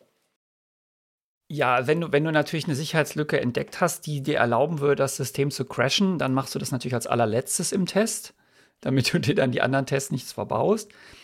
Ähm, üblicherweise hast du aber für die meisten dieser sehr destruktiven Sicherheitslücken, wie ich kann zum Beispiel die ganze Datenbank droppen, hast du ähm, Proof of Concepts, die gezeigen, dass das theoretisch ginge, ohne es zu tun. Also gerade wenn du jetzt zum Beispiel so, ein, so eine SQL-Injection hast und kannst auf die Datenbank zugreifen über eine Webanwendung durch irgendeine Schwachstelle, ähm, dann schreibst du einen Proof of Concept, der eben gerade nicht die Datenbank droppt, der, sondern der zum Beispiel ähm, einen Sleep einbaut von einer Minute. Ja, und dann kannst du zeigen, guck mal hier, ich habe es geschafft, bis zur Datenbank zu kommen, weil, wenn du dieses, diesen Proof of Concept ausführst, dann bleibt, das, bleibt dieser Request für eine Minute stehen oder für 30 Sekunden oder was auch immer. Ähm, und das reicht ja, um zu zeigen, dass ich bis zur Datenbank durchgekommen bin. Und ich muss dann ja gar nicht mehr Drop Table, bla bla bla machen. Oder du bringst halt irgendeinen Datensatz nach vorne und sagst, guck mal, ich kann den an, an allen Controls vorbeilesen. Das ist dann eher so das. Also du hast Für die allermeisten sehr destruktiven Dinge hast du Ersatzhandlungen, mit denen du das zeigen kannst. Okay, also du hast dann eine, das, das Prinzip muss nur dargestellt werden und du kannst, also wenn du sagst, das Prinzip ist anwendbar, dann ginge das, also das ist dann kein super spezieller Fehler, der nur über einen winzigen Kanal einmal ausgeführt werden kann, sondern das ist dann das, das Prinzip der, an, der Kanal der Angreifbarkeit wird dann halt mit dem möglichst äh, unschädlichsten Szenario demonstriert. Genau. Manchmal ist es aber natürlich, wenn du jetzt zeigen willst, dass du ins Dateisystem schreiben kannst, dann musst du halt eine Datei schreiben. Ja, und dann musst okay. du sagen, guck mal, da auf dem Server liegt jetzt eine Datei mit dem Inhalt, haha, ich war hier, nein, also irgendwas. Damit hast du natürlich auch belegt, dass das geht, aber du musst ja nicht unbedingt die Windows-Konfiguration zerstören dabei. Du kannst ja auch einfach irgendwo eine Datei hinlegen. Okay.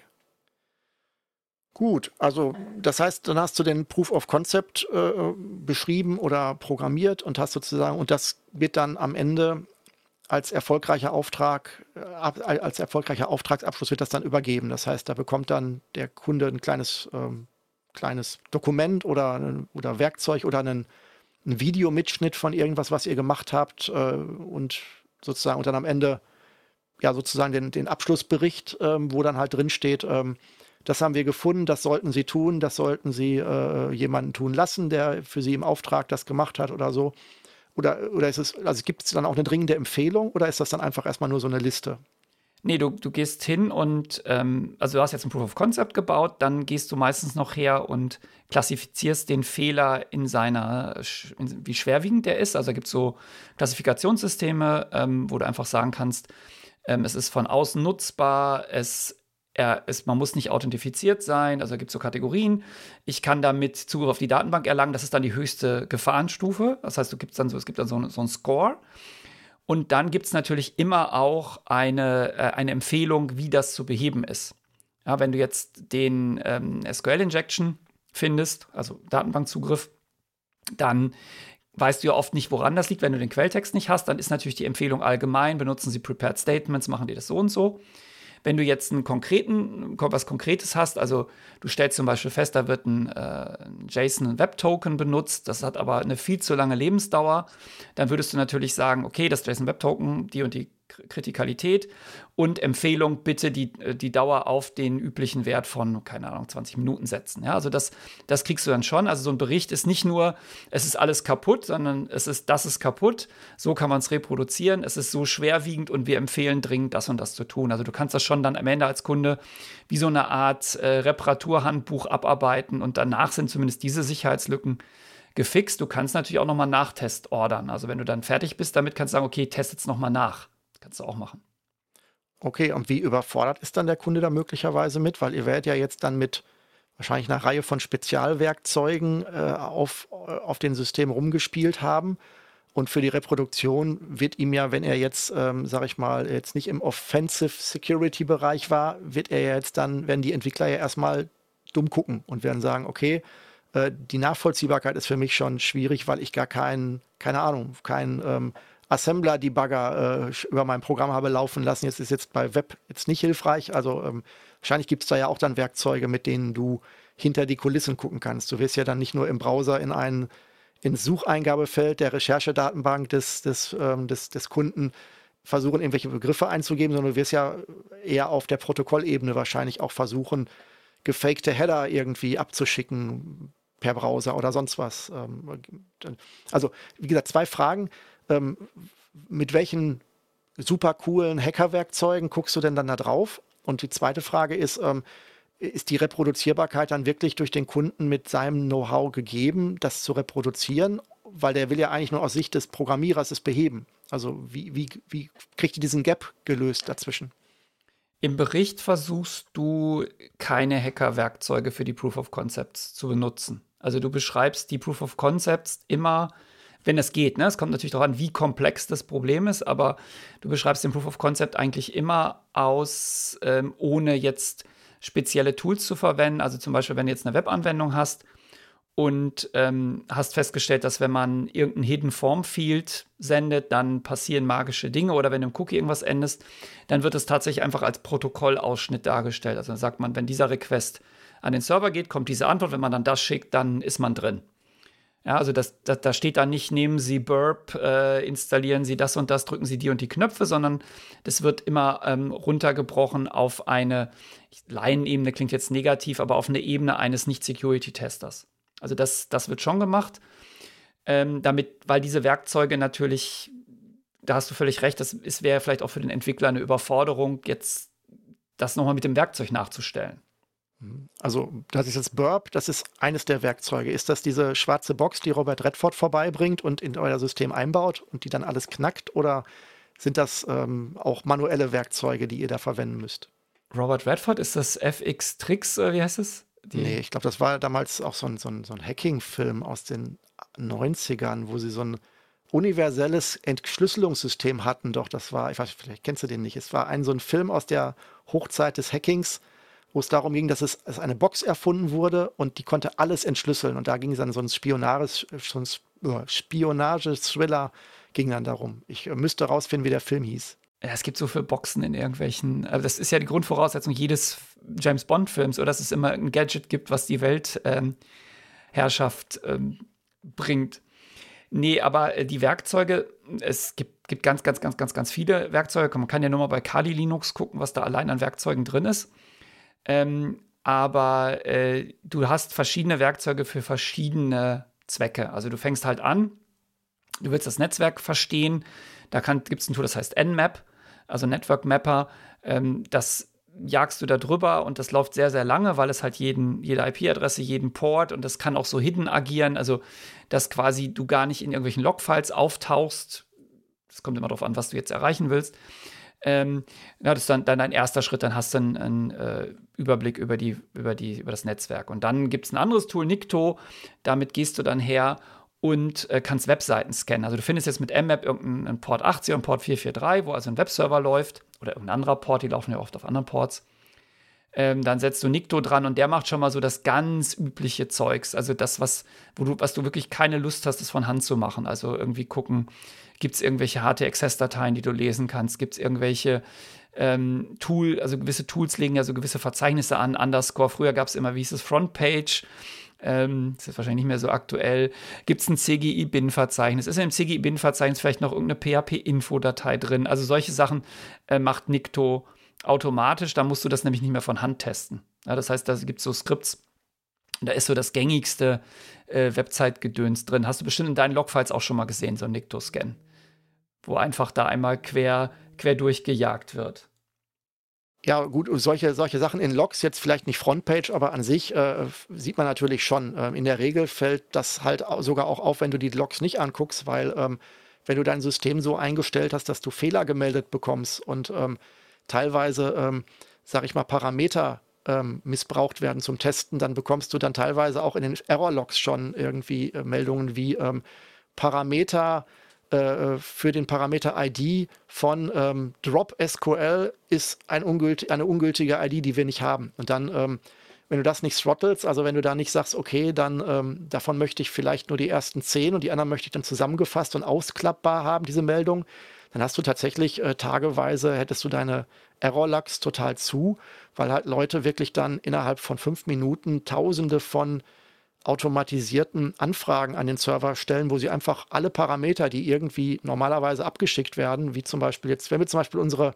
Springwald-Radio-Podcast-Folge uns angucken, dann guckst du, wenn du den, wenn du sie aufrufst, eine einzelne Folge, siehst du im URL ja oben die ID der Folge. Du siehst dann ja radio.springwald slash, weiß ich nicht, Sendung, ich habe es jetzt gar nicht im Kopf, slash und dann 2022 minus äh, Whitehead Hacking.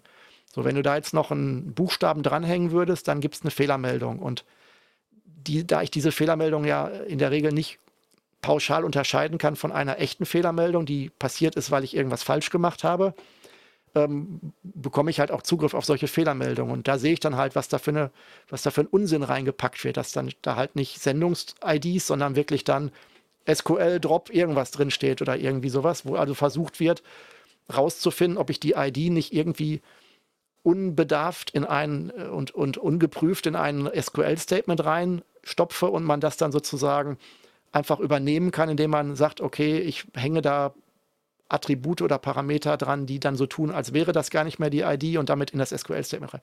Sehe ich ähm, sowohl im privaten als auch im beruflichen ständig. Das nervt halt, aber muss man halt dann irgendwie versuchen, das auszufiltern, dass es halt nicht zu sehr nervt. Genau, und das ist, das ist, das ist von einem dieser, also dieses, dieses, wenn du da so ein Drop irgendwas siehst, das ist dann wahrscheinlich ein anderes Tool, das ist dann SQL Map, das ist dazu da, so SQL-Injections zu finden. Aber ähm, Nikto, SQL Map, das sind solche Tools, die lässt du einfach mal drüber rutschen ähm, und guckst mal, ob du irgendwas Gängiges findest. Und dann kannst du halt weiter, ähm, weiter suchen mit, mit anderen Tools. Also das ist halt eine aufeinander aufbauende ähm, Kaskade von, von Werkzeugen, die du da einfach einsetzt. Ich habe übrigens jetzt, ähm, ähm, also zu dem, zu dem gerade, zu dem Universaltool, von dem ich sprach, der Film hieß übrigens Sneakers, die Lautlosen im, ah, äh, im Deutschen ja, ja, ja. und ist von 1992 und da geht es halt darum, dass der Robert Redford mit seinem Team von einem Mathematiker natürlich einen schwarzen Kasten stehlen soll, ähm, der dann im Endeffekt sämtliche Codes, die es gibt, knacken kann. Also egal wie. Und das natürlich dann CIA und alles äh, auf den Plan ruft. Also ich weiß nicht, ob er gut gealtert ist. Ich habe ihn damals gesehen, da war er unglaublich spannend, aber das ist, wie gesagt, jetzt auch, ähm, ja, jetzt schon 30 Jahre her, ne? Oh, meine Güte. Ja, ja, den, den kenne ich sogar, den Film. Jetzt, wo du Sneakers sagst und Robert Redford, jetzt, jetzt äh, zündet es wieder bei mir. Hast du gegoogelt, Daniel? Doch, Thomas, ich habe, während du so viel erzählst, habe ich immer so viel Langeweile, da habe ich das dann mal gegoogelt. Nein, Aha. ich habe es ich kurz rausgesucht, ja. Gut.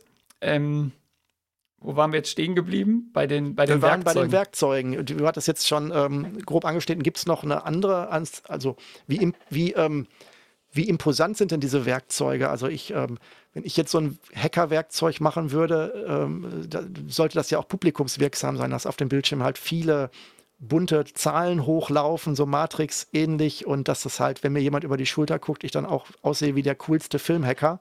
Oder ist das eher alles sehr, sehr dröge und ähm, sehr konsolenlastig vielleicht sogar? Also die Tools, die wir bis jetzt erwähnt haben, sind alles Konsolentools. Das ist, ähm, das ist aus diversen Gründen natürlich das, was du willst, weil du ja oft ähm, bist du ja, also wenn du zum Beispiel im Netzwerk des Kunden etwas machen musst, dann hast du ja nur irgendeinen Zugang, oft nur über, über eine Konsole. Und dann sind natürlich solche ähm, Netz, äh, Konsolentools das Beste, weil das kannst du natürlich einfach äh, viel besser steuern. Oder du hast auch oft, wenn du ähm, Penetration-Tests machst, machst du das nicht aus dem Firmennetzwerk heraus, sondern du hast irgendwo nochmal einen gemieteten Server stehen, von dem aus du das machst. Einfach äh, um auch dein Firmennetzwerk vor, davor zu schützen, dass von da aus diese ganzen ähm, Sachen ausgehen. Ähm, das sind alles Konsolentools.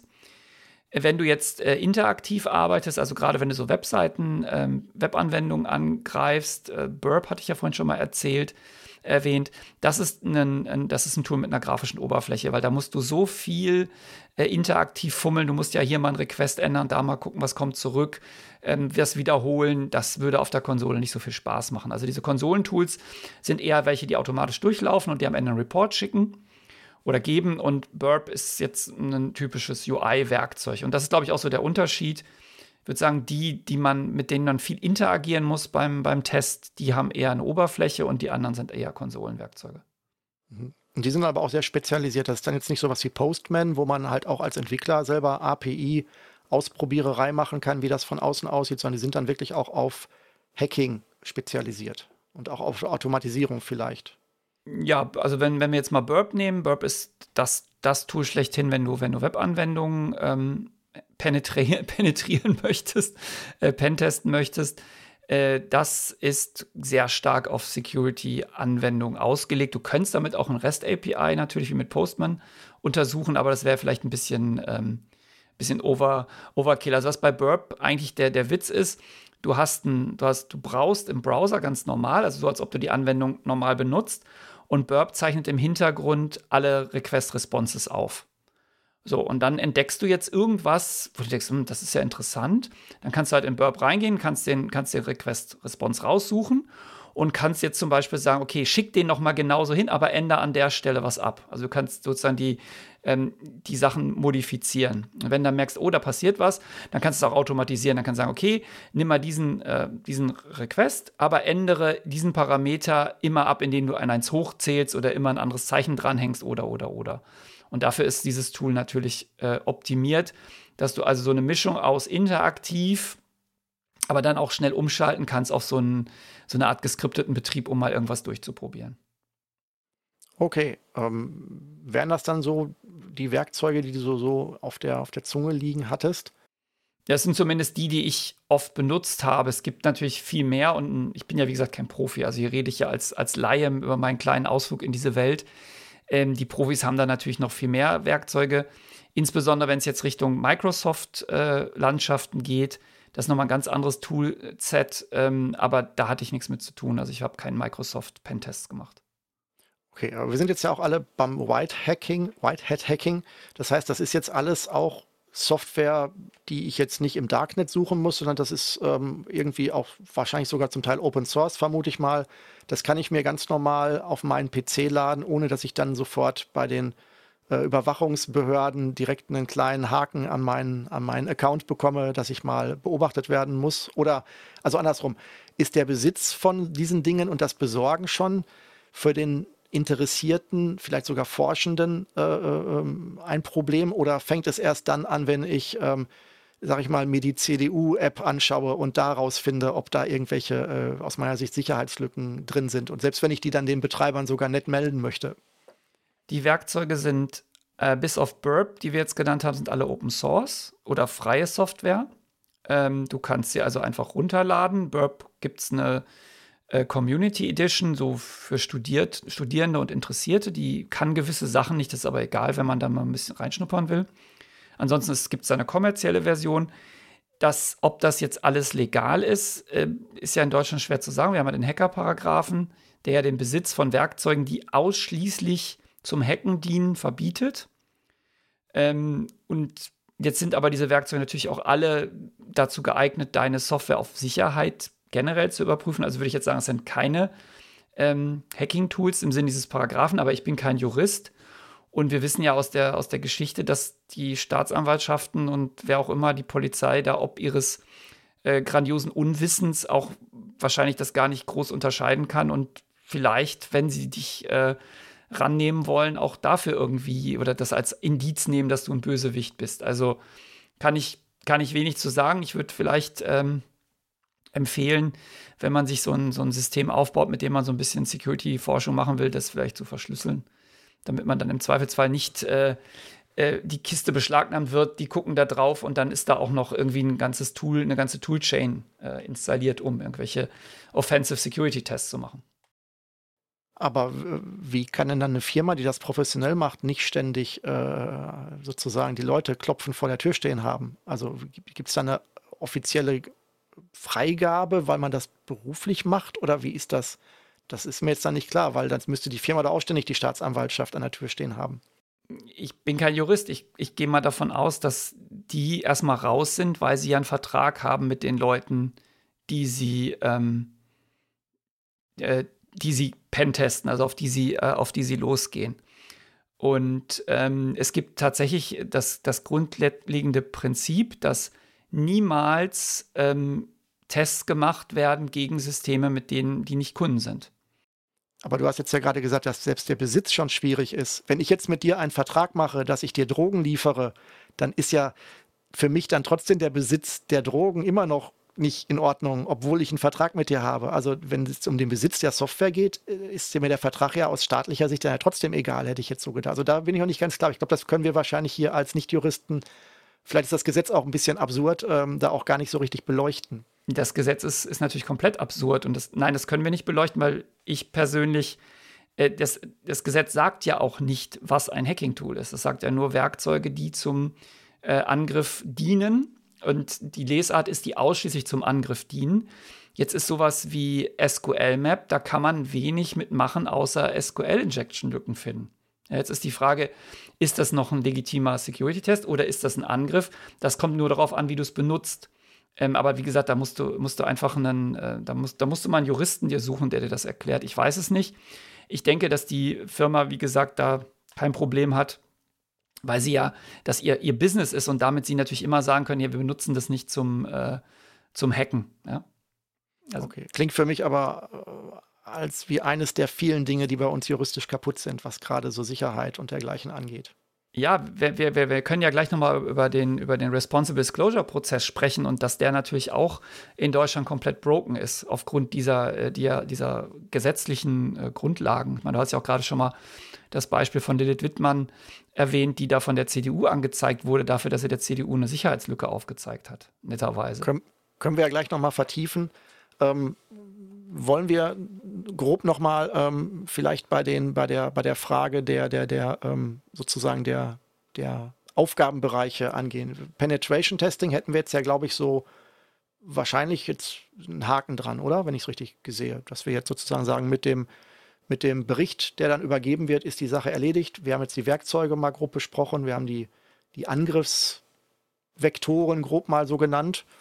Ähm, ja, das das heißt also, alles, was jetzt über Webschnittstellen äh, erreichbar ist, wäre jetzt schon, wird man Haken dran, wenn ich jetzt vom Auftrag her das sehe. Da könnte man sagen, haben wir getestet, können wir eine Meinung zu abgeben. Mhm. Ja, also ich denke, das haben wir, wir, wir, können ja jetzt auch keine komplette Schulung dazu machen, aber ähm, das haben wir jetzt, glaube ich, abgeschlossen. Also vom Auftrag bis zum Report sind wir da jetzt einmal durch. Und ähm, der Bereich wäre jetzt, glaube ich, rund okay, wenn ich jetzt noch ähm, als guter Vertriebler in der Firma jetzt noch weitere Punkte auf meinen Auftrag haben wollte, was würde ich denn noch so als, als Erweiterungsgebiet noch mit anbieten und sagen, aber wenn ihr neben Pentesting noch Geld ausgeben wollt, dann hätten wir noch folgendes Angebot? Was, ähm, was jetzt relevant ist, insbesondere in der Security-Forschung, ist natürlich noch das Reverse Engineering. Also man, man geht hin und untersucht einfach binäre Artefakte ähm, um herauszufinden, was die tun oder ob die Sicherheitslücken haben. Also was sie tun, oft natürlich bei Schadsoftware. Kann dir ja passieren, dass du ähm, irgendwo vorbeikommst und entdeckst eine Schadsoftware, die da schon zugange ist, oder dir gibt jemand eine Schadsoftware und sagt, hm, ich habe den Verdacht, die macht hier böse, böse Dinge. Und dann willst du herausfinden, was die tut. Oder ähm, du willst einem, du hast jetzt bei einem, hast ein Stück Software und hast das Gefühl, hm, das hat eine Sicherheitslücke, ähm, die möchte ich aber herausfinden, indem ich sozusagen in die Software reinschaue. Also ich will sozusagen vom Blackbox in die Whitebox-Welt. Und das wäre natürlich auch ähm, ein Anwendungsgebiet für Reverse Engineering. Okay, aber da geht es dann wirklich jetzt darum, dann muss ich auch Software bei mir haben, die ich anschaue. Also es ist jetzt dann nicht mehr, ich greife über ein Netzwerk auf irgendwas zu, sondern ich gucke mir dann wirklich, ich, ja, weiß ich, ich bin dann in einem Debugger, ich halte die Software an und ich gucke, was die Software macht oder ich versuche sozusagen den Quellcode zurückzuentwickeln und guck mir das an oder wie kann ich mir das vorstellen? Ja, also wir, wir, können ja mal, wir können ja mal ein Szenario einfach mal durchspielen. Also du sitzt zu Hause bei dir auf dem, am Rechner und du findest eine komische Datei, die heißt irgendwie schnuffi.exe und du bist ja vollkommen, also du hast das Gefühl, da stimmt was nicht, weil du kriegst in letzter Zeit so ganz seltsame E-Mails und ganz seltsame Werbung und die wissen irgendwie Sachen über dich, die sie eigentlich gar nicht wissen können und dein Verdacht ist jetzt schnuffi.exe ist, spioniert dich irgendwie aus. Und das können wir jetzt mal als, ähm, als Szenario nehmen. So, und jetzt geht's los. Jetzt musst du natürlich anfangen, die zu analysieren. Und ähm, als erstes würde ich die jetzt natürlich nicht hier auf meinem Rechner öffnen, sondern oder benutzen oder angucken, sondern ich würde das natürlich immer in einer sicheren Umgebung machen, weil es ja äh, potenziell eine Schadsoftware ist, die da vorliegt. Okay, das heißt also, ähm, obwohl mein Virenscanner das nicht als hypothetisches Problem angesehen hat, habe ich eine Exe-Datei, wo ich argwöhnisch bin. Und ähm, die würde ich dann jetzt jemandem geben oder wenn ich selber Fachmann bin, würde ich die nehmen und würde die auf einen USB-Stick oder was auch immer transportieren und irgendwo hinbringen, wo sie in einer, im Sandkasten gestartet werden kann. Wo man sich im Sandkasten angucken kann. Genau. Und du darfst nicht vergessen, dein Virenscanner findet ja nur Dinge, die eine breite Bevölkerung angreifen. Ja, also weil klassische Viren, die irgendwelchen von irgendwelchen Viren schleudern, produziert werden und verteilt. Aber wenn du jetzt einen Targeted Attack kriegst, also du bist jetzt beim Verfassungsschutz, weil du hier diese geilen Podcasts machst, bist du auf dem, auf dem Radar, dann wird die Software, die sie dir unterschieben, von keinem Virenscanner erkannt, weil sie die speziell für dich zusammengebastelt haben. Und das, da kennt der Virenscanner die Signatur nicht. Ja, das, das ist, gibt ja durchaus Leute, die da im Fokus stehen. Und das würde man sich jetzt vielleicht angucken wollen. Okay, aber dann habe ich ja jetzt erstmal dann wahrscheinlich eine Exe-Datei, wenn wir jetzt bei Windows sind. Ähm, und die hat, weiß ich nicht, 10 Megabyte. Und das ist ja dann schon, die ist ja dann sehr wahrscheinlich äh, nicht mehr so, dass sie, äh, also dass sie entwicklerlesbar ist, sondern die wird ja dann maschinenlesbar wahrscheinlich kompiliert sein. Das heißt, da habe ich jetzt eine unglaubliche Masse an an Programm oder Maschinencode, der ausgeführt wird. Da muss ich mich ja jetzt irgendwie nähern. Das heißt, wie würde ich denn jetzt da, also du würdest sie dann auf dem gesicherten System erstmal starten und würdest du dann eher gucken, dass du da drin schon siehst, wie die Abläufe sind, oder würdest du erstmal von außen schauen, was versucht diese Software denn, wenn ich gar nicht verstehe, wie sie von innen aussieht, was versucht sie denn zu tun? Versucht sie nach außen hin aktiv zu werden? Also ich gucke sozusagen, ich verwanze alle Wege, die diese Software nach außen ins Betriebssystem hat und guck mal, was sie denn so treibt, oder würdest du eher von innen schauen, was denn der Kern der Software ist? Ich würde sie natürlich nicht starten, weil du hast sie mir ja gegeben, hast, du kommst jetzt zu mir mit deinem USB-Stick und sagst, äh, schnuffi.exe, ich habe das Gefühl, ich bin jetzt hier vom Verfassungsschutz, äh, werde ich hier bespitzelt, dann werde ich natürlich einen Teufel tun, das Ding zu starten, weil das dann wahrscheinlich als allererste Amtshandlung irgendwas tun wird, was kann nach Hause telefonieren, sagen, oh, ich bin nicht mehr auf dem Rechner, auf dem ich ursprünglich platziert wurde. Achtung, Achtung, Achtung, ich wurde entdeckt oder sonst irgendwas. Das würde ich natürlich nicht tun sondern ähm, ich würde mir natürlich erstmal angucken, äh, was, also das, wir gehen jetzt davon aus, dass es in, in, C, C irgendwas geschrieben ist. Das heißt, wir haben nur Maschinencode vorliegen. Wir können da nicht reingucken. Ja? Wenn das jetzt .NET wäre oder Java, wäre das ziemlich einfach. Das kann man sehr, sehr einfach analysieren, sondern wir gehen mal davon aus, der Verfassungsschutz hat Geld in die Hand genommen und hat das Ding irgendwie in, äh, in C programmiert oder in C++. Dann würde ich also erstmal gucken, was hat es für Export und Imports. Das heißt, welche, welche Betriebssystem-Libraries zieht es denn überhaupt? Weil daraus kannst du ja schon mal, und welche Funktionen zieht es, daraus kannst du ja schon mal ableiten, macht es eine Netzwerkkommunikation, ähm, greift aufs Dateisystem zu, ähm, ist es vielleicht, kann es XML parsen, was auch immer es da, was es da macht. Das wäre so der erste Schritt. Und das kann man natürlich ähm, statisch einfach anhand der Datei machen, ohne sie jetzt zu starten. Immer unter der Voraussetzung, das ist nicht übermäßig verschleiert worden von denen. Es kann natürlich sein, wenn es sehr gute ähm, Malware-Entwickler waren, dass sie auch vieles äh, verschleiert haben. Aber das wäre der erste Schritt, mal zu gucken, was benutzt es denn so vom Betriebssystem. Das kann man machen, ohne es zu starten. Okay, das wäre jetzt aber für mich alles nichts Argwöhnisches. Das macht eigentlich ja fast, also Ultra-Edit oder äh, Notepad hat ja all diese Faktoren auch, hätte ich jetzt gedacht. Das ist also irgendwie, ähm, das sind ja alles je nach Anwendungsszenario sehr legitime äh, Bedürfnisse einer Software, das alles zu haben.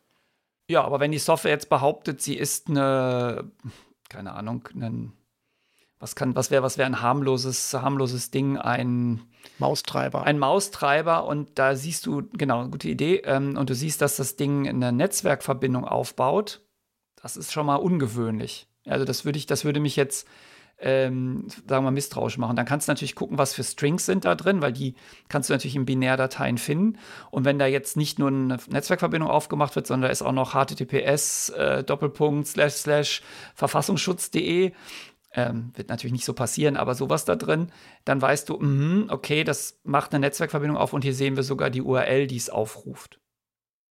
Okay, aber das, das, dieses Netzwerkverbindungsöffnen, das musst du ja erstmal finden. Also wenn du sagst, du bist jetzt nicht, oder war das jetzt ein Beispiel für Java oder, ähm, oder .NET? Nee, aber die, das, das, das, ähm, sagen wir mal, du hast jetzt eine Exe und die will jetzt eine Netzwerkverbindung aufmachen, dann muss sie ja, kann, muss sie ja durchs Betriebssystem durch. Das kann sie ja nicht selber machen. Das heißt, sie wird irgendwo die WinSock DLL, ich glaube, so heißt es unter Windows, ähm, laden müssen und äh, dort eine Funktion äh, Create Socket aufrufen. Genau, aber der, der, der Kontext, um dann halt den richtigen URL da reinzufummeln, der ist ja dann weiter größer. Du musst ja irgendwie in der Software dann auch auf der Landkarte von diesem einen Aufruf dich in die äußeren Bezirke arbeiten, die dann irgendwann den, den, den, die, die, die Domainadresse die da, die da aufgerufen wird, ja auch irgendwo reinbringen. Also deswegen so gesehen, irgendwo musst du ja das Programm schon verstehen an manchen Stellen von seinem, von mehreren, also nicht nur dieser reine Aufruf, sondern auch, wie sind denn die Parameter, die da reingetan wurden, entstanden auf dem Weg zum Aufruf. Also du musst ja schon so ein bisschen so Pseudo-Quellcode angucken, damit du auch einen gewissen Ablauf vielleicht im Detail irgendwo siehst oder nicht. Ja, aber du bist jetzt schon, schon einen Schritt weiter als ich. Also ich bin jetzt ja noch, du stehst vor mir mit dem USB-Stick, ich habe das in meine virtuelle Maschine geladen, ich habe jetzt erstmal geguckt, was kann das Ding potenziell überhaupt machen mit dem, was es sich vom Betriebssystem holt. Und wenn ich war nur drauf, weil du ja. gerade sagtest schon, er ruft äh, verfassungsschutz.de auf. Da hat es mich dann so ein bisschen jetzt abgehängt an der Stelle. Naja, ich, ich, ich, ich sage mal so, ich sehe, ich sehe es, das, es macht ein Socket auf, ich sehe, es, macht, es löst einen DNS-Namen auf. Und dann sehe ich einen String, der heißt verfassungsschutz.de. Das heißt natürlich noch nicht, dass der String in die Funktion übergeben wird, die den äh, DNS-Namen auflöst, aber das sind Indizien. Ne? Also es gibt seltsame Strings, es gibt ähm, seltsame API-Aufrufe im Betriebssystem.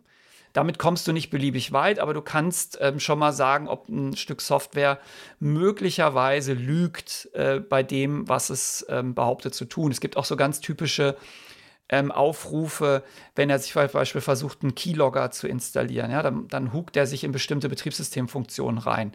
Auch diese Aufrufe macht ein normales Stück Software nicht. Also das sind, das wären so erste Indizien. Das reicht aber natürlich nicht, das ist noch nicht the, the smoking gun. Das ist erstmal nur, ähm, sagen wir mal, das, das sorgt für so ein Unbehagen. Und dann müsste man jetzt weitergehen und dann würde man das Ding, ähm, wenn man sehr mutig ist, ausführen im Debugger oder mit einem, mit einem Tracing. Wenn man jetzt sagt, nee, will ich nicht, kann man natürlich auch erstmal ein Reverse Engineering, ne, Reverse Engineering Tool nehmen, da das äh, die Binärdatei reinschmeißen und das geht dann her und versucht aus dem Maschinencode wieder die Strukturen herzustellen, die dieses Programm mal hatte oder die es hat. Okay, aber das guckt sich dann auch wieder dann ja ein Entwickler an, wie so ein Code-Review sozusagen, nur halt für negativen Code. Äh, gibt es auch Werkzeuge, die, wie du vorhin sagtest, für die Websachen, ähm, die dann auch automatisch testen, also sozusagen ähnlich wie ein Virenscanner 2.0 versucht dieses Programm dann auch automatisch auf ja, böse Absichten hin noch zu scannen oder ist das dann an der Stelle zu weit gedacht, weil es halt zu kreativ ist, wie sowas geschrieben wird? Das habe ich persönlich nie gemacht, deswegen weiß ich das nicht. Ich habe keine Malware-Analyse gemacht, aber ich weiß, dass Leute die Malware-Analyse machen, äh, bestimmte äh, Betriebssysteme haben, die so weit gepatcht sind, dass sie A nicht nach draußen telefonieren und dass B jeder ähm, Betriebssystemaufruf, auch die so um 15 Ecken gemacht werden, mitgeschrieben wird. Und dann kannst, siehst du am Ende genau, äh, mit welchen, also kannst du siehst du wirklich jeden Parameter. Also kannst du wirklich sehen, ähm, mit was wurde jetzt die äh, Create-Socket-Funktion aufgerufen, mit was wurde die DNS-Auflösung gemacht. Und dann, äh, das gibt schon, ähm, das wird auch von diesen Viren, ähm, Antivirenherstellern natürlich benutzt, weil die müssen ja auch erstmal rausfinden, ob was ein Virus ist. Ähm, aber das ist jetzt nichts, wo ich mich mit beschäftigt habe bisher. Mhm. Aber ähm, Software, die als ausführbare Software dir vorlag, ähm, hattest du dir schon angeguckt oder warst du auch nur in dem Webbereich unterwegs? Nein, nein, also ich habe ich hab Reverse Engineering gemacht. Jetzt muss man wieder dazu sagen, äh, auch das ist in Deutschland wieder verboten. Ähm, und zwar jetzt nicht im, im Hacker-Paragraphen steht das, sondern im Urheberrechtsgesetz, weil man, äh, du darfst zwar ähm, physische Dinge beliebig reverse engineeren, das ist dir gesetzlich sogar zugesichert, aber du darfst keine Software reverse engineeren. Einfach so, außer es dient der Interoperabilität. Also du hast irgendwie ein, ein Softwareprodukt gekauft und das soll mit einem anderen Softwareprodukt zusammenarbeiten und du musst irgendwie eine Schnittstelle herstellen, dann dürftest du es reverse engineeren, aber du darfst nicht nur für Spaß, äh, um herauszufinden, wie etwas funktioniert, es reverse engineeren. Also da hat die, äh, sagen wir mal, die Softwarebranche es auch wieder geschafft, sich eine, eine Sonderrolle ähm, rauszuschlagen. Weil äh, bei die Hochschule ist ja direkt neben John Deere ähm, und da sieht man regelmäßig, also John Deere Trecker sind alle grün. Und dann sieht man regelmäßig Trecker von anderer Farbe auf dem Hof stehen und die werden in die Halle gefahren und die kommen nie mehr raus. Ja, also das heißt, die werden dort reverse engineert. Und das ist aber mit Software erstmal gar nicht erlaubt. So. Ähm, tatsächlich darfst du aber natürlich Malware, ähm, kannst du reverse engineeren, weil da wird nie ein Urheber kommen und dich verklagen. Und ähm, du musst aber höllisch aufpassen, wenn du jetzt in, in ein Stück Software nimmst und reverse engineerst, das findest du eine Sicherheitslücke drin durch das Reverse Engineering und meldest die, dann solltest du nicht sagen, dass du die durch Reverse Engineering gefunden hast. Du solltest immer sagen, du hast sie gefunden. Weil sonst besteht das Risiko, dass jemand kommt, dir diesen äh, Paragraph 69e Urheberrechtsgesetz äh, um die Ohren haut und dich da irgendwie noch sehr unglücklich macht. Das ist eigentlich auch seltsam, weil es, ähm, also ja gut, brauchen wir nicht drüber reden. Ne? Also wenn ich jetzt äh, Software besitzt man ja wahrscheinlich sowieso nie, sondern man lizenziert sie am Ende nur und dann gehört es sie zum Teil noch demjenigen, der sie lizenziert hat und deswegen darf es wahrscheinlich auch nicht. Ähm, darf ich denn diese Interoperabilität ähm, nur für meine eigenen Zwecke, also als Notlösung, wenn ich sozusagen da jetzt bin, habe jetzt jahrzehntelang irgendeine Software verwendet und meine ganzen Daten stecken da drin und ich muss die jetzt rausbekommen in ein Folgesystem, das ich gekauft habe? Oder darf ich das auch machen, weil ich jetzt ähm, einen alternativen PDF-Reader schreiben möchte und möchte dazu halt Interoperabilität herstellen, indem ich den anderen offiziellen PDF-Reader äh, ähm, mir anschaue, um dann ein kompatibles Produkt zu entwickeln, das ich dann vertreibe. Da hört es dann wahrscheinlich auch wieder auf. Wahrscheinlich ist es wirklich nur zur Selbsthilfe erlaubt, oder? auch da wieder, ich bin kein Jurist, aber wie ich es verstanden habe, ist es ähm, tatsächlich die Selbsthilfe, die du machen darfst, um ähm, dein, dein System quasi am Laufen zu halten. Ich glaube nicht, dass du eine Software reverse engineeren darfst, um äh, Protokolle oder Formate daraus äh, zu ziehen auf diesem Wege. Aber da, muss, da müsstest jetzt auch wieder jemand fragen, der sich da äh, mit auskennt. Weil das alles so vermintes Gebiet ist, ist es auch so, wenn ich, ich habe ja eine Vorlesung zum Reverse Engineering, äh, ich gebe den Studierenden ausschließlich Software, die ich geschrieben habe. Zum Reverse Engineering, weil alles andere ähm, Open Source, müsste, Open Source müsste ja auch noch gehen, wenn du irgendeinen Open Source kompilierst und es ihnen dann gibst. Es gibt das ja dann auch in, in Open, nur das dürfen die halt nur nicht wissen oder ist das auch schon wieder schwierig? Das Urheberrechtsgesetz verbietet Reverse Engineering. Es sagt nichts darüber, ob du nicht daneben den Source Code liegen haben darfst. Also ja, aber wenn, wenn, wenn, der, wenn der Zweck des Reverse Engineering ist, den Source Code sehen zu können und ich den nur halt nicht gezeigt bekomme und das die Hürde ist, dann wäre das ja total, na gut. gut. Juristenfragen. Also wir sind, ich meine, falls sich Leute wundern, warum Deutschland äh, eine derartige IT-Wüste äh, ist, sind auch solche Paragraphen, die natürlich dazu führen, dass in Deutschland gewisse Forschung einfach nicht gemacht wird. Oder zumindest sie wird gemacht, aber es redet niemand drüber, weil du kannst ja nicht drüber reden. Okay, dann gehen wir nochmal zurück zum praktischen Aspekt, vom unpraktischen Juristenaspekt weg, sage ich mal. Ähm, jetzt, waren wir dabei, dass du sagst, okay, ich kann auch, äh, wenn es denn, wenn ich mich traue oder es erlaubt ist, dass die Software sozusagen versuchen, ähm, für mich greifbarer zu machen, also re-engineeren im Sinne von äh, versuchen, da aus dem, aus dem rein Maschinensprache-Code wieder ähm, lesbareren Code zu machen. Und dann würde man tatsächlich wie bei so einem Code-Audit vorgehen, oder wie wäre das dann? Man würde versuchen, die Software zu verstehen, was sie tut, also als den Entwickler Gedanken nachzuvollziehen, der da drin steckt. Ja, also du, du hast, ähm, also du deine, sagen wir mal, deine Schnuffi-Echse, wir haben die jetzt untersucht, wir wissen, die ist irgendwie verdächtig, fishy, wir haben ein bisschen, wir glauben, die macht böse Dinge. Und dann nehmen wir uns jetzt ein Reverse Engineering Tool, ähm, da gibt es drei eigentlich. Ähm, Redair 2, Ghidra und IDA Pro. Äh, IDA Pro ist kommerziell, kostet ein unfassbares Geld, deswegen lassen wir das jetzt mal außen vor. Und Redair 2 ist so ein Kommandozeilenwerkzeug, da gibt es auch eine grafische Oberfläche für, aber es ist ein bisschen zickig.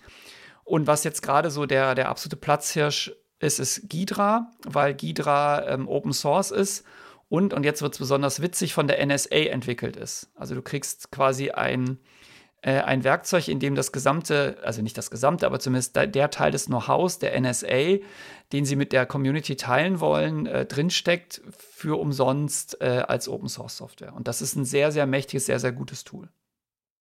Okay, da überlege ich jetzt, welche, welche Gründe die haben, irgendwas mit der Community teilen zu wollen. Keine Ahnung. Das weiß ich nicht. Ich denke, weil sie auch wieder hoffen, dass aus der Community Dinge zurückfließen in die Entwicklung von diesem Tool. Und es gibt sicherlich eine Version, die ähm, wir nicht kriegen, die mehr kann als die Version, die sie uns geben. Klar. Genau, also du lädst das, lädst das in dieses, mal, du, du schmeißt das in Ghidra rein und was Ghidra jetzt macht, ist, es ähm, kennt erstmal so ziemlich jede Prozessorarchitektur. Also kann ja sein, dass es eine, eine Handy-Software ist, dann wäre es ja ARM oder, ähm, aber nehmen wir an, das ist jetzt auf deinem PC gefunden worden, das heißt x86 und ähm, lädt das, die kann das Binary reinladen und was sie dann macht, sie versucht erstmal wieder die Strukturen herzustellen, wo sind die Funktionen, ähm, die aus denen dieses Ganze besteht und welche Parameter haben die Funktionen. Und ähm, dann kriegst du so einen ersten Entwurf quasi angezeigt und dann musst du aber als Mensch drauf gucken und sagen, nee, das kann nicht sein. Weil das an der Stelle das, das wird kein Entwickler so machen, der wird das eher über eine Struktur übergeben und nicht über einen Pointer. Das heißt, du gehst dann hin und fängst dann an, mit Unterstützung von diesem Werkzeug das zu rekonstruieren. Also die, zum Beispiel kannst du sagen, nee, der Funktionsparameter hier, ähm, das ist definitiv wahrscheinlich eine Zahl und dann annotierst du das in dem Tool und dann geht er hin und über, ähm, zieht das quasi durch. Also bei allen Aufrufen dieser Funktion korrigiert er das dann auf, ah ja, das war eine Zahl, die da übergeben wurde und kein Pointer. Und so baust du dir nach und nach dieses, ähm, erschließt du dir dieses Programm. Das ist sehr, sehr fummelig, sehr, sehr, ist aber auch sehr, sehr kreativ, weil du ja quasi ähm, dein, dein, du musst entwickeln können, um das zu tun, weil du, du kannst es nicht machen, wenn du kein, nicht aus der Softwareentwicklung kommst, weil du ja verstehen musst, äh, wie, das, wie das ganze Programm aufgebaut ist und was Ghidra macht. Und das ist relativ nett. Du siehst halt links den Maschinencode, also den Assembler-Code, und du siehst rechts eine C-Interpretation davon. Also er übersetzt das, als ob das C wäre. Und das ist egal, in was das Programm geschrieben ist. Das kann auch in C geschrieben sein. Du siehst einen C-Quelltext, der mehr oder weniger kompilierbar ist und in dem du Änderungen machst und die dann quasi zurück äh, übertragen werden in die Erkenntnisse, die er über den Maschinencode hat. Okay, jetzt hatten wir als Beispiel immer, dass ich Malware auf meinem PC finde. Das passt ja jetzt nicht so ganz zu dem Auftrag, den du am Anfang als, als Forschungssemester so hattest. Also ich hätte jetzt gedacht, ähm, das Reverse Engineering, wenn ich das jetzt in dem Kontext sehe, würde ich ja eigentlich eher beauftragen, um zu sagen, hey, ich habe hier Software, angenommen, ich habe jetzt hier den, ähm, äh, ich schreibe eine Software, schön klassisch für Windows zum Installieren und du musst eine Seriennummer eingeben, um diese Software aktivieren zu können. Dann wäre ja meine Erwartung, wenn ich die Software jetzt, wenn ich das kommerziell haben will, dass ich sozusagen das Reverse Engineering bei euch, also in der Firma, wo du dein Forschungssemester gemacht hast, beauftrage und sage, hey, findet mal bitte raus, ob meine Software gehackt werden kann, ob man sozusagen auch Seriennummern umgehen könnte und die Software kostenfrei nutzt. Ist das auch ein Szenario, was dann beim Reverse Engineering beauftragt wird oder meinetwegen auch andere Sicherheitslücken in der Software, dass man sagt, okay, mit dieser Software kann man dann Dinge tun, die in der Software eigentlich nicht ähm, gewollt sind. Also sich Rechte äh, erschleichen, die dann die Software auch mehr nutzen kann, die aber gar nicht gewünscht sind. Also die, die, während meines Forschungssemesters habe ich nicht Reverse Engineering im Kundenauftrag gemacht, weil also das, was du jetzt gerade beschrieben hast, ist durchaus vorstellbar, dass jemand sagt, ich habe hier ein Stück Software und guckt mal, ob ein begabter Hacker es schafft, da irgendwas zu umgehen. Das wäre dann sozusagen Reverse Engineering für das Finden von, von Sicherheitslücken. Wäre natürlich aus Sicht des Kunden, und das machen die meisten so, deutlich billiger, den Quelltext rauszurücken weil natürlich das Reverse Engineering extrem zeitaufwendig ist. Also du würdest dann immer sagen, hier ist der Quelltext und guckt mal, ob man den Mechanismus umgehen kann.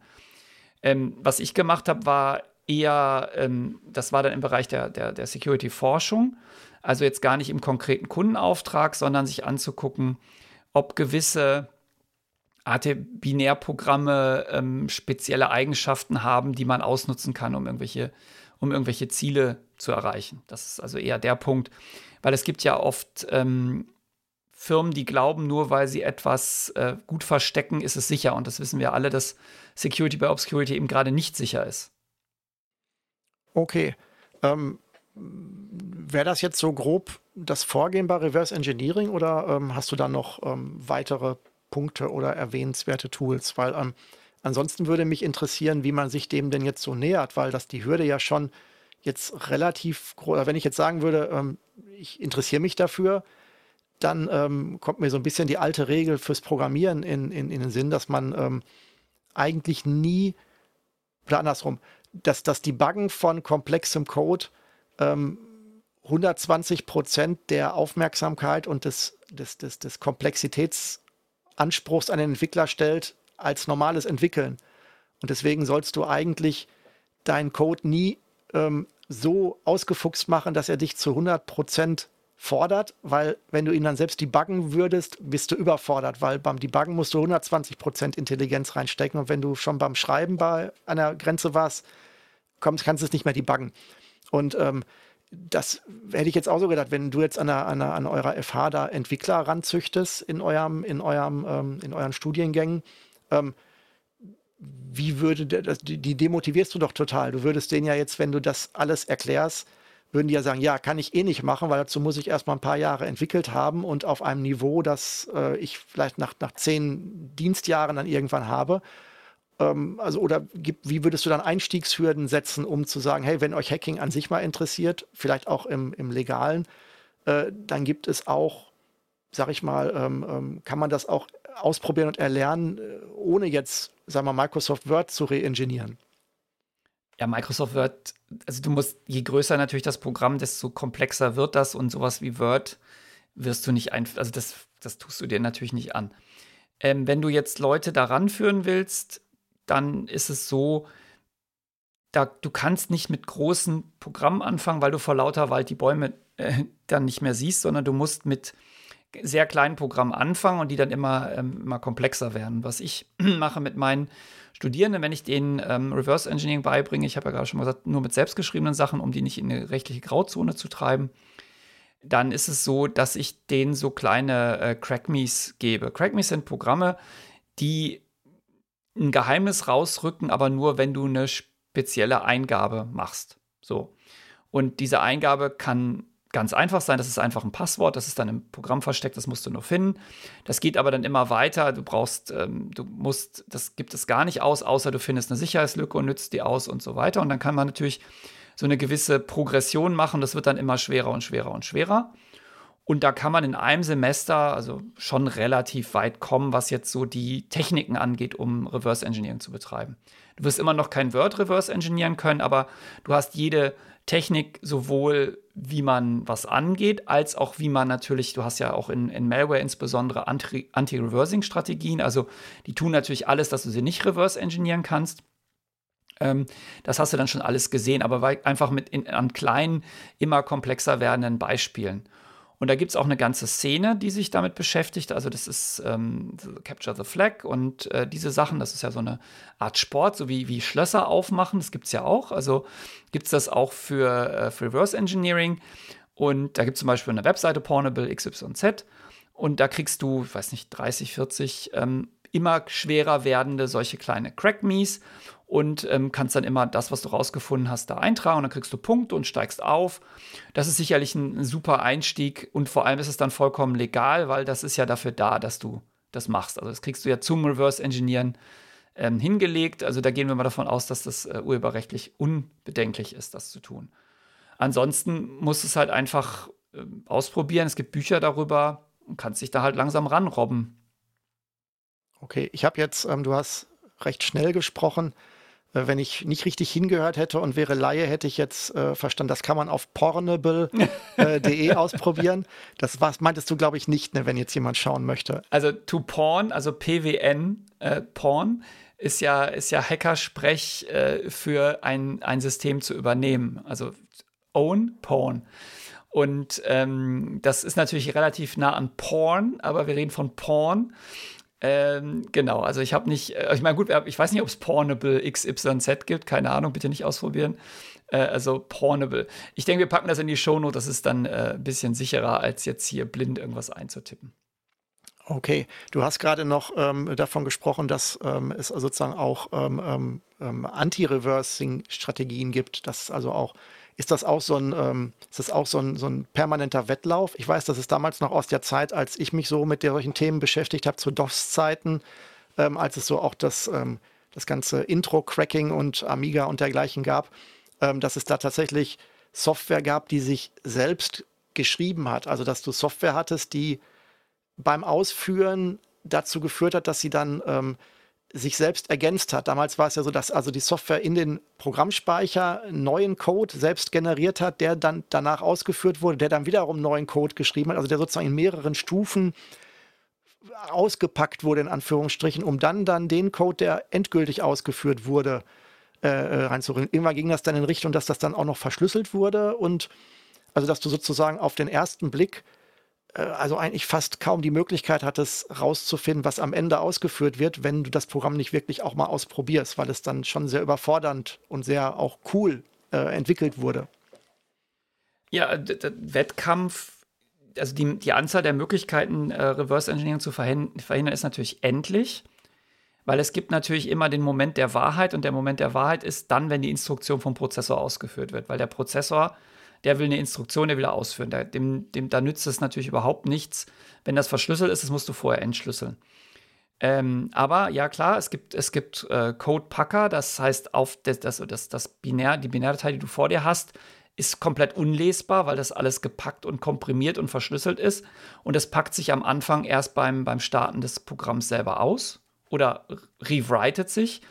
Ähm, da ist halt dann der Ansatz, dass man das einfach äh, startet und einen Breakpoint setzt an der Stelle, wo es dann ausgepackt ist und dann da abgreift. Dann gibt es natürlich auch Techniken, dass die äh, Dinger immer nur kurze Blöcke auspacken. Also gerade du, wenn du sowas hast wie diese Dongles, die es ja viel für Softwareprodukte gibt, die haben natürlich eine Software, die überprüft, ob das Dongle, ähm, ob das Dongle auch noch äh, da ist. Und die haben natürlich jede Menge Anti-Reversing-Techniken da drin, dass sie sich auch wirklich immer nur die nächsten, keine Ahnung, Blöcke von Instruktionen äh, entschlüsseln, bevor sie sie ausführen. Da gibt es ganz viel. Ähm, das ob das jetzt ein fortschreitender Wettlauf ist, glaube ich eher nicht. Ähm, es wird halt nur immer, man kann natürlich Schicht auf Schicht auf Schicht legen ne? und immer nochmal verpacken und nochmal verpacken und nochmal verschlüsseln.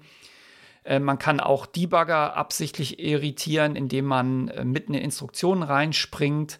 Das würde jetzt wahrscheinlich auch zu weit führen, das, äh, das jetzt zu erklären oder Debugging-Interrupts umbiegt. Also da gibt es natürlich viele Sachen. Die wirst du jetzt bei solchen synthetischen kleinen Übungs-Crackmes nicht finden, weil das, die sollen ja gecrackt werden. Aber gerade so Kopierschutzprodukte haben natürlich da ganz viel von drin. Okay. Ich hätte jetzt so das Gefühl, dass wir den Reverse Engineering Teil, dass ich den ganz gut verstanden habe. Wenn du da nicht noch einen, einen Punkt hättest, der da dir auf der Zunge liegt, dann würde ich mich an unser Versprechen von vorhin erinnern, dass wir so ein bisschen halt über, ähm, über den Aspekt des des ohne Auftrag im, also ohne Auftrag, aber trotzdem in, in positiver Intention aktiv werden. Also sozusagen so ein bisschen rumforschen, wo du gerade auch schon sagtest, halt so die Frage, äh, die Disclosure-Szenarien und halt auch ähm, von der CDU verklagt werden. Ähm, das sind ja alles so Sachen, die, die wir vielleicht auch nochmal ansprechen könnten, so jetzt so am Ende in Anführungsstrichen. Ja, gerne. Also die, wir wollen alle nicht von der CDU verklagt werden, obwohl, wenn die so weitermachen, ist das wahrscheinlich demnächst so wie so ein, wie so ein Ritterschlag in der Security-Ecke. Ah, wurdest du auch schon von der CDU verklagt? Ja, natürlich. Ähm, genau, also wir könnten noch Aber über diesen... verklagt nicht angezeigt. Ich muss mich, ich muss mich korrigieren. Also es ja. ist ja eine Anzeige gestattet. Also verklagt ist ja was anderes. Genau. Sie, Sie haben eine strafrechtliche Anzeige ähm, erstattet. Man könnte ja auch zivilrechtlich vorgehen gegen Leute. Das wäre dann Verklagen. Ähm, aber da, da, das können wir dann vielleicht dann zum Abschluss nochmal äh, besprechen. Genau, also es geht um Security-Forschung. Ähm, bedeutet, du bist jetzt ähm, nicht im Auftrag eines Kunden unterwegs, sondern du bist sozusagen wie ein Forscher frei und schaust dir verschiedene Produkte, Software und solche Sachen an und guckst einfach mal, ob du da drin eine Security-Lücke findest, einen konzeptionellen Fehler oder solche Dinge. Das wäre jetzt sozusagen das dritte, über das wir heute noch sprechen könnten. Das heißt, du gehst über einen Parkplatz und ziehst an Autotüren, ähm, an Griffen. Ja, so ein bisschen. Jetzt im übertragenen Sinne, also. Ja, so ein bisschen schon. Also du, du spezialisierst dich natürlich im Allgemeinen auf irgendetwas. Also wir hatten da auch Leute, die hatten sich zum Beispiel auf Medizingeräte spezialisiert und ganz besonders auf Infusionspumpen und ähm, haben da hanebüchene Sicherheitslücken gefunden, sodass du auch Leuten übers WLAN, also du bist im Krankenhaus und packst dein Handy aus, hackst dich in die Infusionspumpe und gibst einfach mal die zehnfache Dosis Morphium. Äh, solche Sachen, das, da hat jeder natürlich so ein bisschen sein, sein, sein Steckenpferd. Mich interessiert jetzt Hardware nicht so sehr ähm, braucht man auch immer so viel zusätzliches Gedöns. Also da hast du dann auch irgendwelche Funkanalysatoren und so, sondern ich bin mehr so, mich interessiert mehr Sicherheit von Software und da habe ich auch ein bisschen was gemacht während der Zeit. Okay, wobei ich Hardware auch spannend finde. Ich sag mal, gerade so im Autobereich bin ich da sehr früh sogar auch mit damals, habe ich damit schon zu tun gehabt. Unser damaliger Deutschlehrer, der war damals in der Schule, so äh, in der Sekundarstufe 1, der war unglaublich stolz, dass er ein äh, Fahrzeug hatte, ich glaube ein Renault war es, wo er äh, unglaublich sicher das Fahrzeug mit seinem Autoschlüssel aufsperren konnte. Und das war für die damaligen Verhältnisse schon sehr früh. Und faktisch war es so, dass er ähm, ähm, in dem Schlüssel war ein Infrarotsender und den musste er äh, sozusagen in Richtung des Spiegels durch seine Autoscheibe halten und dann hat das Auto entschlüsselt und ähm, oder entriegelt. Und das fand er halt ganz toll. Äh, bis wir ihm gezeigt haben, dass das mit einer äh, anlernbaren Fernbedienung äh, reproduzierbar war.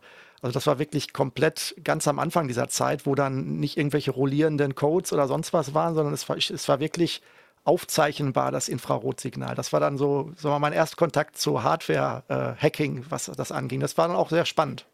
Ja, da wird jetzt der Security-Mensch sagen, aha, du hast eine Replay-Attacke fahren können gegen die Luftschnittstelle des, äh, des Autoschlüssels, genau. Und dann würde jetzt, wenn das jetzt einen Bericht gäbe, wird stehen, Verbesserungsmaßnahme Rolling Code oder Challenge Response Verfahren einsetzen.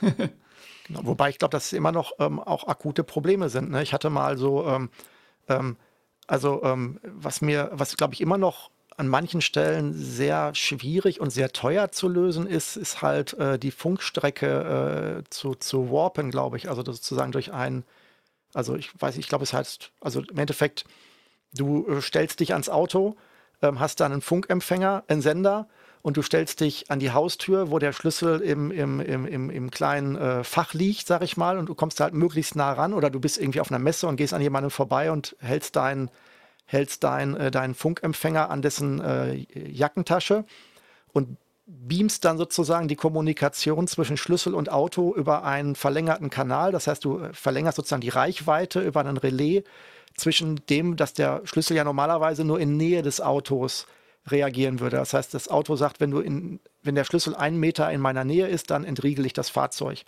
Und wenn du gerade in der Messe bist, die 200 Meter entfernt ist, irgendwo in, unter einer Veranstaltung machst in den Messehallen, dann funktioniert das halt nicht mehr. Und wenn dann jemand eine Funkverbindung zwischen diesen beiden Punkten verlängert, dann ähm, ist es, war es oder ist es, glaube ich, in sehr vielen Fällen so, dass du das Fahrzeug dann halt auch ganz normal entriegelt bekommst und dass die Behebungen dazu auch, glaube ich, sehr teuer sind, weil du dann über Laufzeitmessungen und äh, solche Sachen halt gehen musst, um halt diagnostizieren zu können, dass das Signal nicht der Schlüssel nicht direkt da ist, sondern halt hingebeamt wurde sozusagen über so einen, ja, ich glaube Warp-Tunnel oder was oder wie es da genannt wird. Ich weiß den genauen Begriff, glaube ich, gerade nicht mehr. Also ich glaube, da ist auch noch viel Musik drin, was so Hardware, äh, ähm, sag ich mal, Sicherung gerade über Funkstrecken angeht. Ja, ja, also das, das, ist, das ist natürlich total spannend. Nur, ähm, also bei diesen Autoschlüsseln, das liegt ja einfach daran, dass man unbedingt dieses Keyless Entry and Drive wollte. Du hast ja früher hast du auf den Funkempfänger einen Knopf gehabt, hast du drauf gedrückt. Da gibt es diesen Angriff nicht, der ist unmöglich. Nur diese Idee, du benäherst dich deinem Auto, dein Auto merkt, oh, da kommt jemand näher, du streckst die Hand nach dem Griff auf und dann geht es automatisch auf, bevor du den Griff berührst. Das ist ja das, was dieses Problem auslöst. Aber das ist ja, glaube ich, ist jetzt wieder ein anderes Thema. Ähm, Habe ich auch nicht, mit, nicht dran rumgeforscht. Ähm, weil ich, wie gesagt, ich finde Hardware auch sehr spannend und ich finde auch Hardware Security spannend, aber ich finde Hardware Security Forschung nicht so spannend, weil dafür mir wahrscheinlich auch einfach die, die Skills und die Tools fehlen. Ich bin halt einfach ein Softwerker. Das, deswegen. Ja, okay. Und ähm, ähm, wenn man sich dafür jetzt ohne offiziellen Auftrag interessieren würde und trotzdem Gutes bewirken will, sage ich mal, wo würde man dann äh, schauen? Gibt es dann auch eine Community oder eine, gibt es, ähm, gibt es, ähm, ähm also ich weiß zum Beispiel, dass, dass die großen äh, Softwarehersteller, ähm, ich glaube sogar Google, Apple oder so, dass die halt sogar ähm, dich sogar belohnen, wenn du ihnen Fehler meldest, die du gefunden hast und dafür sogar, glaube ich, ganze Programme äh, mit Budget äh, bereitstellen, ähm, um zu sagen, hey, ähm, ich weiß nicht genau, wie es läuft, also ob sie sagen, pro Jahr haben wir hier eine Million Budget und das geben wir raus an Leute, die uns Bugs, Sicherheitsbugs in unserer Software melden, damit wir die halt beheben können oder damit so eine Art Wettbewerb sogar machen und das anspornen. Ähm, ich glaube, das gibt es ja auch, wenn ich mich nicht äh, ähm, ähm, täusche. Ja, die, die, also die vernünftigen ähm, Softwarehersteller und vernünftigen Firmen, Klammer auf, nicht die CDU, Klammer zu, ähm, die haben so Bug-Bounty-Programme, weil sie wissen, wenn jemand eine Sicherheitslücke findet, und zwar eine schwerwiegende Sicherheitslücke in einem ihrer Produkte, dann ist natürlich die Verlockung sehr groß, auf die Black Hat-Seite zu wechseln und zu sagen, okay, den verkaufe ich jetzt oder da mache ich irgendwas mit. Und äh, um die Leute einfach äh, gar nicht auf dumme Gedanken kommen zu lassen, weil Security-Lücken werden ja auch gehandelt, ähm, auch werden natürlich auch gekauft von Staaten. Und damit die nicht auf dumme Ideen kommen, haben gerade die großen Hersteller sehr ähm, großzügige Bug-Bounty-Programme, wo du viel Geld kriegst, wenn du eine hinreichend schwerwiegende Sicherheitslücke findest. Das ist dann auch Security-Forschung ähm, mit einem kommerziellen Background natürlich für die Forscher. Aber man kann sich auch vorstellen, da es da hohe Bug-Bounties gibt, sind natürlich da auch viele Leute unterwegs. Das ist jetzt wahrscheinlich nichts für, für, für Menschen wie uns, die jetzt nicht die Ober-Security-Cracks sind, sondern einfach da, da ein bisschen reinschnuppern. Aber ja, solche Programme gibt es bei, bei großen Firmen, ja.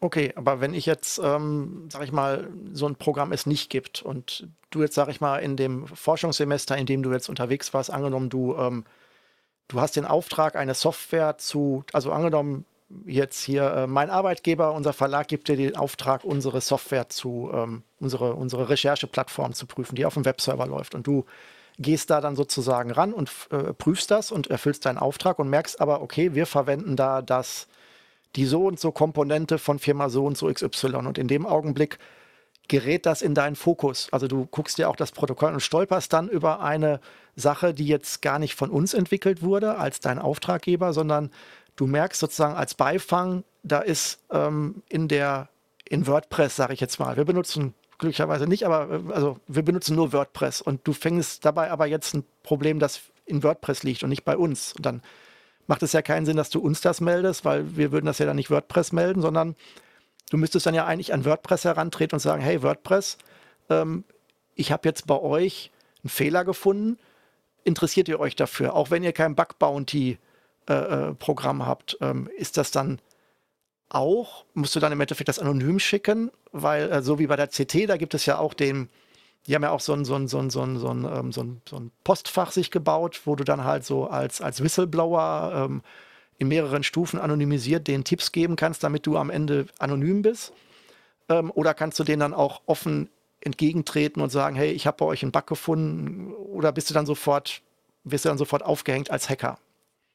Ähm, da ist jetzt zwei Sachen gemischt. Also wenn du jetzt einen, einen Penetration-Test im Auftrag eines Kunden machst und findest auf dem System eine Komponente mit einer Sicherheitslücke, die der Kunde irgendwie gekauft hat, dann wirst du das erstmal mit dem Kunden natürlich besprechen. Dann wirst du sagen, okay, ich habe hier diese Komponente, weil du bist ja komplett, im, du bist ja ein Auftragnehmer und das ist jetzt ja nicht deine Aufgabe, daraus irgendwelchen zusätzlichen, keine, stell dir vor, du findest da eine, eine Lücke in der Google-Komponente, kannst du dir dann die, die Bug-Bounty holen? Ja, eigentlich nicht, sondern du müsstest ja dann erstmal mit dem Kunden sprechen und sagen, wir haben das gefunden, äh, ihr setzt das und das Produkt ein, das hat eine Sicherheitslücke, da könnt ihr nichts dazu, wie wollen wir vorgehen? Und dann kannst, musst du das mit dem Kunden abstimmen. Ja, das, ob, ob er sagt, meldet, meldet du das an den Hersteller, ich melde das an den Hersteller, weil der hat ja einen Vertrag mit dem, mit dem Hersteller. Das bedeutet, wenn er einen Fehler meldet, ist das was anderes, als wenn du den meldest. Das, das muss man klären. Was aber, ähm, den verlassen wir mal außen vor, was, weil das konkret nicht so passiert ist in meinem, in meinem Umfeld, sondern was passiert ist bei so einem ähm, Scan von Systemen, äh, ist ein auf einem Port lungerte ein Protokoll rum. Und dieses Protokoll hieß OFTP 2. Und dann, also ich mache das an einem konkreten Fall einfach fest, dann ist, kann man das ja besser erzählen. Das heißt OFTP 2 und ähm, dann haben alle sich tief in die Augen geschaut äh, und haben gesagt, habt ihr jemals was von diesem Protokoll gehört? Und alle, nee, nie was von gehört. Der Name ist ja auch irgendwie seltsam, FTP steckt da drin, File Transfer Protocol, aber O davor, 2 dahinter, keiner wusste das. Und ähm, da ich ja in dem Kontext ja der, der freie Geist quasi bin, ähm, habe ich mich dann, habe ich mir dann dieses Protokoll mal angeguckt. Also ich habe die Spezifikation gefunden, habe mir die durchgelesen, ähm, habe gedacht, ach, das ist ja interessant. Dann habe ich auch ein kommerzielles Produkt gefunden, was diese Spezifikation umsetzt und was weit verbreitet ist. Das hat jetzt aber mit dem Kunden gar nichts mehr zu tun, sondern der Kunde war eigentlich nur die Inspiration, ach, es gibt da ein Protokoll und dieses Protokoll kannte keiner und das ist immer spannend. Wenn du was hast, was niemand kennt, wo es kaum was drüber publiziert gibt, dann ist es oft, hat das oft Sicherheitslücken. Ja, weil es ja nie groß angeguckt wurde. Gut, dann habe ich mir dieses Protokoll angeguckt und habe gesehen, wie das funktioniert, relativ obskur ähm, gebautes Protokoll. Ich habe mir diese Implementierung besorgt, die gab es als ähm, Open Source Software oder glaube, es war sogar Open Source, also zumindest gab, konnte man sie frei runterladen. Und ähm, da kannst du aber wenig mit anfangen, weil du hast, du hast dann einen unfassbar komplexen Server für dieses Protokoll. Da blickst du nicht durch und du hast einen äh, unfassbar komplexen Compliant, äh, Client, den du nicht verstehst. Deswegen habe ich mich hingesetzt, habe einfach einen Client geschrieben. Also ich habe einfach dieses Protokoll einmal runterimplementiert, um dann in der Lage zu sein, mit diesem Server sozusagen auf Augenhöhe zu, äh, zu kommunizieren. Und nachdem du das dann hinkriegst, dann kannst du natürlich das Protokoll Dateien zu übertragen. Das F im Namen legt das schon nah. Und dann ähm, habe ich halt Dateien hin und her übertragen. Das war auch ganz schön und nett. Und dann fängst du natürlich an zu überlegen, wo könnte denn hier eine Sicherheitslücke sein? Ja, also, weil ein Entwickler macht ja irgendwelche Annahmen. Also, du konntest da Dateinamen angeben und gewisse Informationen. Und ich habe dann, es wird jetzt, die Details werden jetzt zu weit führen, aber ich habe dann ein Directory Traversal gefunden. Das bedeutet, ich konnte dieses Protokoll nimmt Dateien entgegen, legt die irgendwo ins Dateisystem. Ich konnte aber die Stelle forcieren, äh, wo das äh, hingelegt wird und ich konnte den Dateinamen festlegen. Also ich war in der Lage, an der beliebige Stelle im Dateisystem, also fast beliebig, es gab da so ein paar Beschränkungen durch Längenfelder, aber eine beliebige Stelle ins Dateisystem ähm, eine Datei zu legen. Insbesondere in, die, in das Verzeichnis, in der die Konfiguration von diesem äh, Transferagenten, also diesem Server liegt. Also ich wäre in der Lage gewesen, mir selber ähm, also eine Datei zu übertragen und mit dieser Datei mir zusätzliche Rechte zu geben, dann wieder eine Datei zu übertragen. Ich hätte mich also hocharbeiten können ähm, zu einer beliebigen Privilegierung in diesem Protokoll-Stack. So, das habe ich gefunden. Äh, dann habe ich ein Proof of Concept gebaut, ähm, also um zu zeigen, dass man diese Lücke generell auf beliebigen Installationen von diesem Ding ausnutzen kann. Da die Policy, ich habe es schon mal vorhin gesagt, von der Firma ist niemals ähm, irgendetwas proaktiv anzugreifen. Ähm, ich hat, wusste zwar, wo das Ding überläuft, das, das kann man herausfinden, indem man es ein bisschen rumscannt, aber ich habe es natürlich nie ausprobiert bei, bei, bei Fremden. Ja, das wäre ja, wäre ja nicht angemessen. Ich konnte es aber bei dem Kunden ausprobieren, weil da haben wir das Protokoll ja entdeckt. Und da konnten wir das auch nachstellen. Und ähm, dann wird das halt gemeldet an den Hersteller, dieses, dieser, dieses, ähm, dieser Software. Und dafür gibt es einen Prozess, das nennt sich Responsible Disclosure, also verantwortungsvolle Offenlegung. Ähm, und der funktioniert halt einfach so: Du gehst zu dem äh, Hersteller hin und sagst: Hallo, äh, wie kann ich mit euch sicher kommunizieren? Ja, und dann sagen die, Ajo, was willst du denn? Oder die sagen, ja, hier ist unser PGP-Schlüssel, weil du schickst sowas nicht einfach per E-Mail ins Universum raus, weil du weißt ja nie, wer das in die Finger kriegt. Ähm, und dann, sobald du dann irgendeine Art von äh, securer Kommunikation zu dem Hersteller aufgebaut hast, ähm, sagst du, okay, wir haben folgende Sicherheitslücke gefunden, hier ist der Proof of Concept. Ähm, bitte ähm, fix das. Wenn ihr das fixt, creditet uns. Also da gibt es dann so, bitte sagt, wir haben das gefunden, weil das ist sozusagen der, der Lohn, ja, dass man, dass dann der Hersteller sagt, ja, Herr XY von der Firma Z hat das gefunden.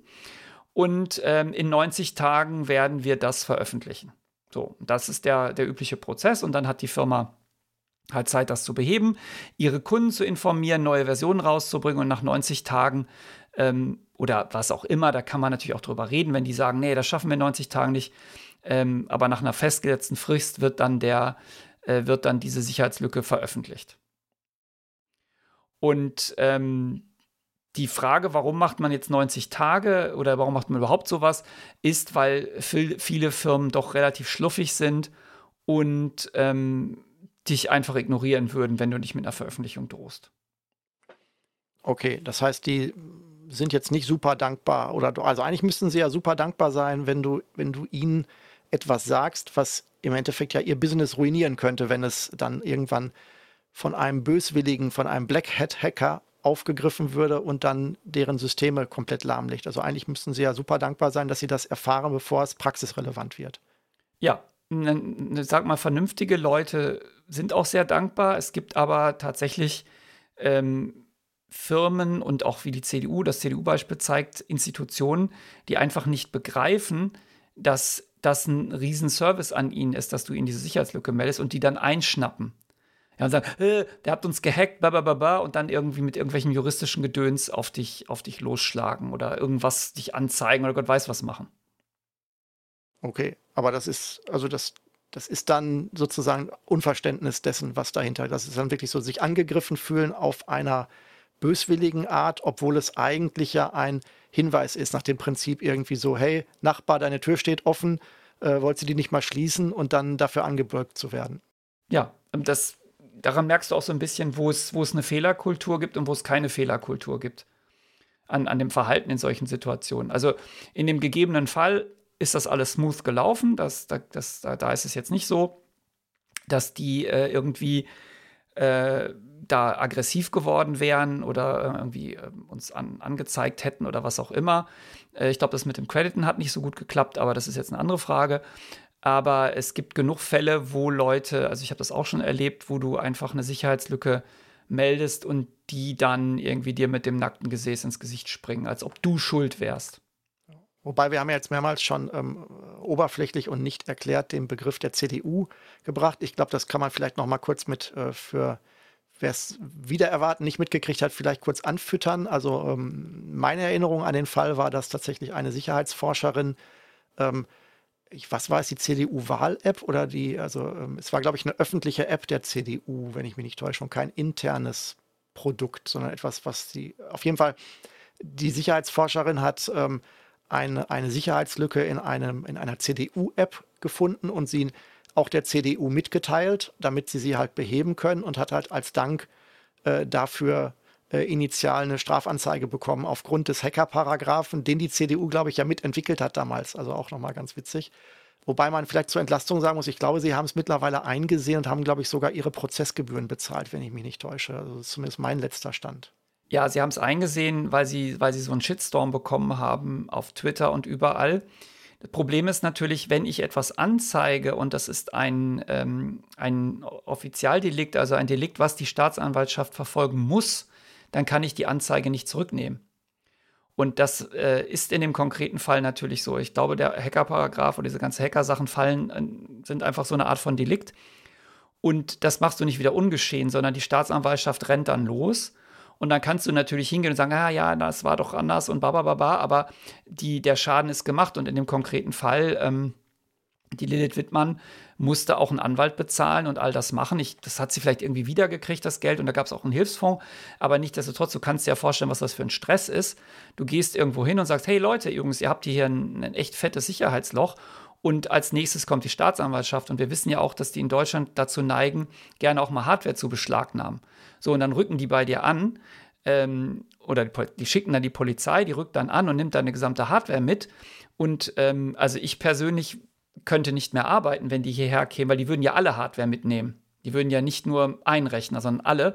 Das heißt, ich bin dann raus aus dem Business, ja. Ich kann dann für Wochen nicht mehr arbeiten. Und das ist alles schon, das sind schon ziemlich schwere Eingriffe und das zeigt halt einfach, dass zumindest in dem Fall die CDU es nicht begriffen hat, was es eigentlich bedeutet, einen Security-Forscher-Hinweis zu bekommen. Ja, gerade aber so eine Hausdurchsuchung, das äh, willst du ja auch nicht. Also überhaupt nicht. Ähm, ich meine, wenn dann bei dir äh, die Computer rausgeschleppt werden, dann ähm, würde ich mich nicht wundern, wenn innerhalb der nächsten Wochen irgendwo in der Nachbarschaft auch der Verdacht auf Kinderpornografie auf den PCs, dass das der Grund war. Also da bist du ja am Arsch, wenn du eine Hausdurchsuchung hattest und das einer mitbekommt. Ja, klar. Und ich meine, das, ähm, das kriegt immer jemand mit. Ja? Also das ist, das, das ist halt, das, wir sind da in Deutschland wirklich grotten, grottenschlecht äh, aufgestellt. Es gibt doch jetzt schon wieder so einen Fall, da hat doch die, was war denn das? Ich glaube, die CT wird jetzt gerade irgendwie, wurde angezeigt, weil sie irgendwas veröffentlicht hatten, das auf irgendeiner Webseite was zu sehen war. Das ist gerade bei den Politikern ist, das war auch wieder irgendwas äh, staatliches. Das ist wirklich, da ist der Humor ist da. Äh, es gibt da weder Humor noch Ehrenhaftigkeit, sondern man ist einfach schmollig und äh, schlägt dann mit dem mit der Juristerei und mit, dem, mit den Staatsanwälten auf Leute ein, die eigentlich nur Gutes wollen. Und im Fall der CDU war das natürlich insofern saudumm, weil ähm, du hast ja als Security-Forscher noch eine andere Möglichkeit. Du kannst ja eine Full Disclosure machen. Full Disclosure heißt, du lässt dieses ganze Zeugs weg mit, du informierst die Leute, du gibst ihnen 90 Tage, du gibst ihnen, sagst, wie sie dich crediten sollen, sondern du haust das einfach anonym raus über eine Full Disclosure Mailing-Liste und dann ist es draußen und jeder kann es nutzen und, das, und die, die Firma damit angreifen und du bleibst anonym. Und ähm, das ist das, was man durch solches Verhalten einfach erreicht. Ja, also, dass du einfach die, die falschen, äh, danach wird alles unsicherer und du bist danach im, deine Sicherheitslücken sind dann garantiert die, von denen du als letzter erfährst. Okay, das ist dann so ein bisschen wie bei der äh, Stadtreinigung die Gebühren für die Müllkippen so unglaublich hoch zu machen, dass die Anzahl der wilden Müllkippen einfach wächst und am Ende hat keiner was gewonnen. Ja, das ist so wie wenn du hier zur Müllkippe fährst, wunderst du dich, wie viel Zeug vor der Müllkippe in den Straßengräben liegt. Da weißt du genau, was passiert ist. Die Leute sind da hingefahren, die an der Müllkippe haben gesagt, das kostet 8,50 Euro und dann sind die Leute umgedreht und haben es in den Straßengraben geschmissen. Das meinte ich. Ja.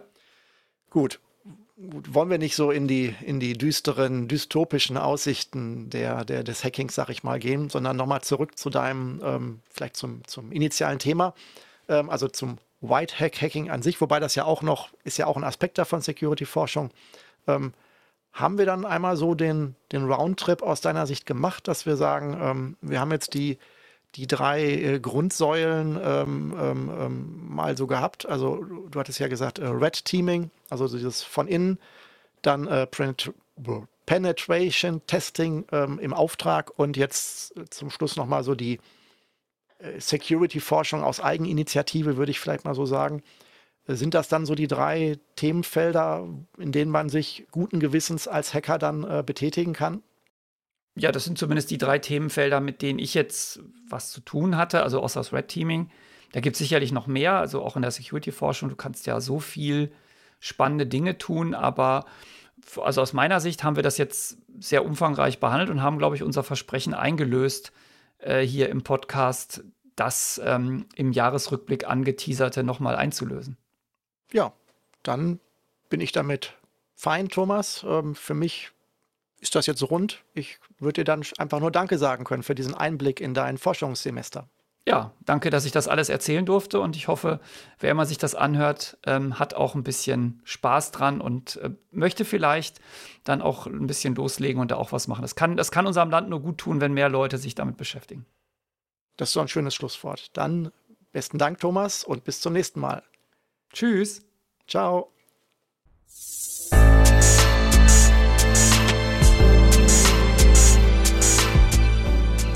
Das war's mal wieder mit Springwald Radio.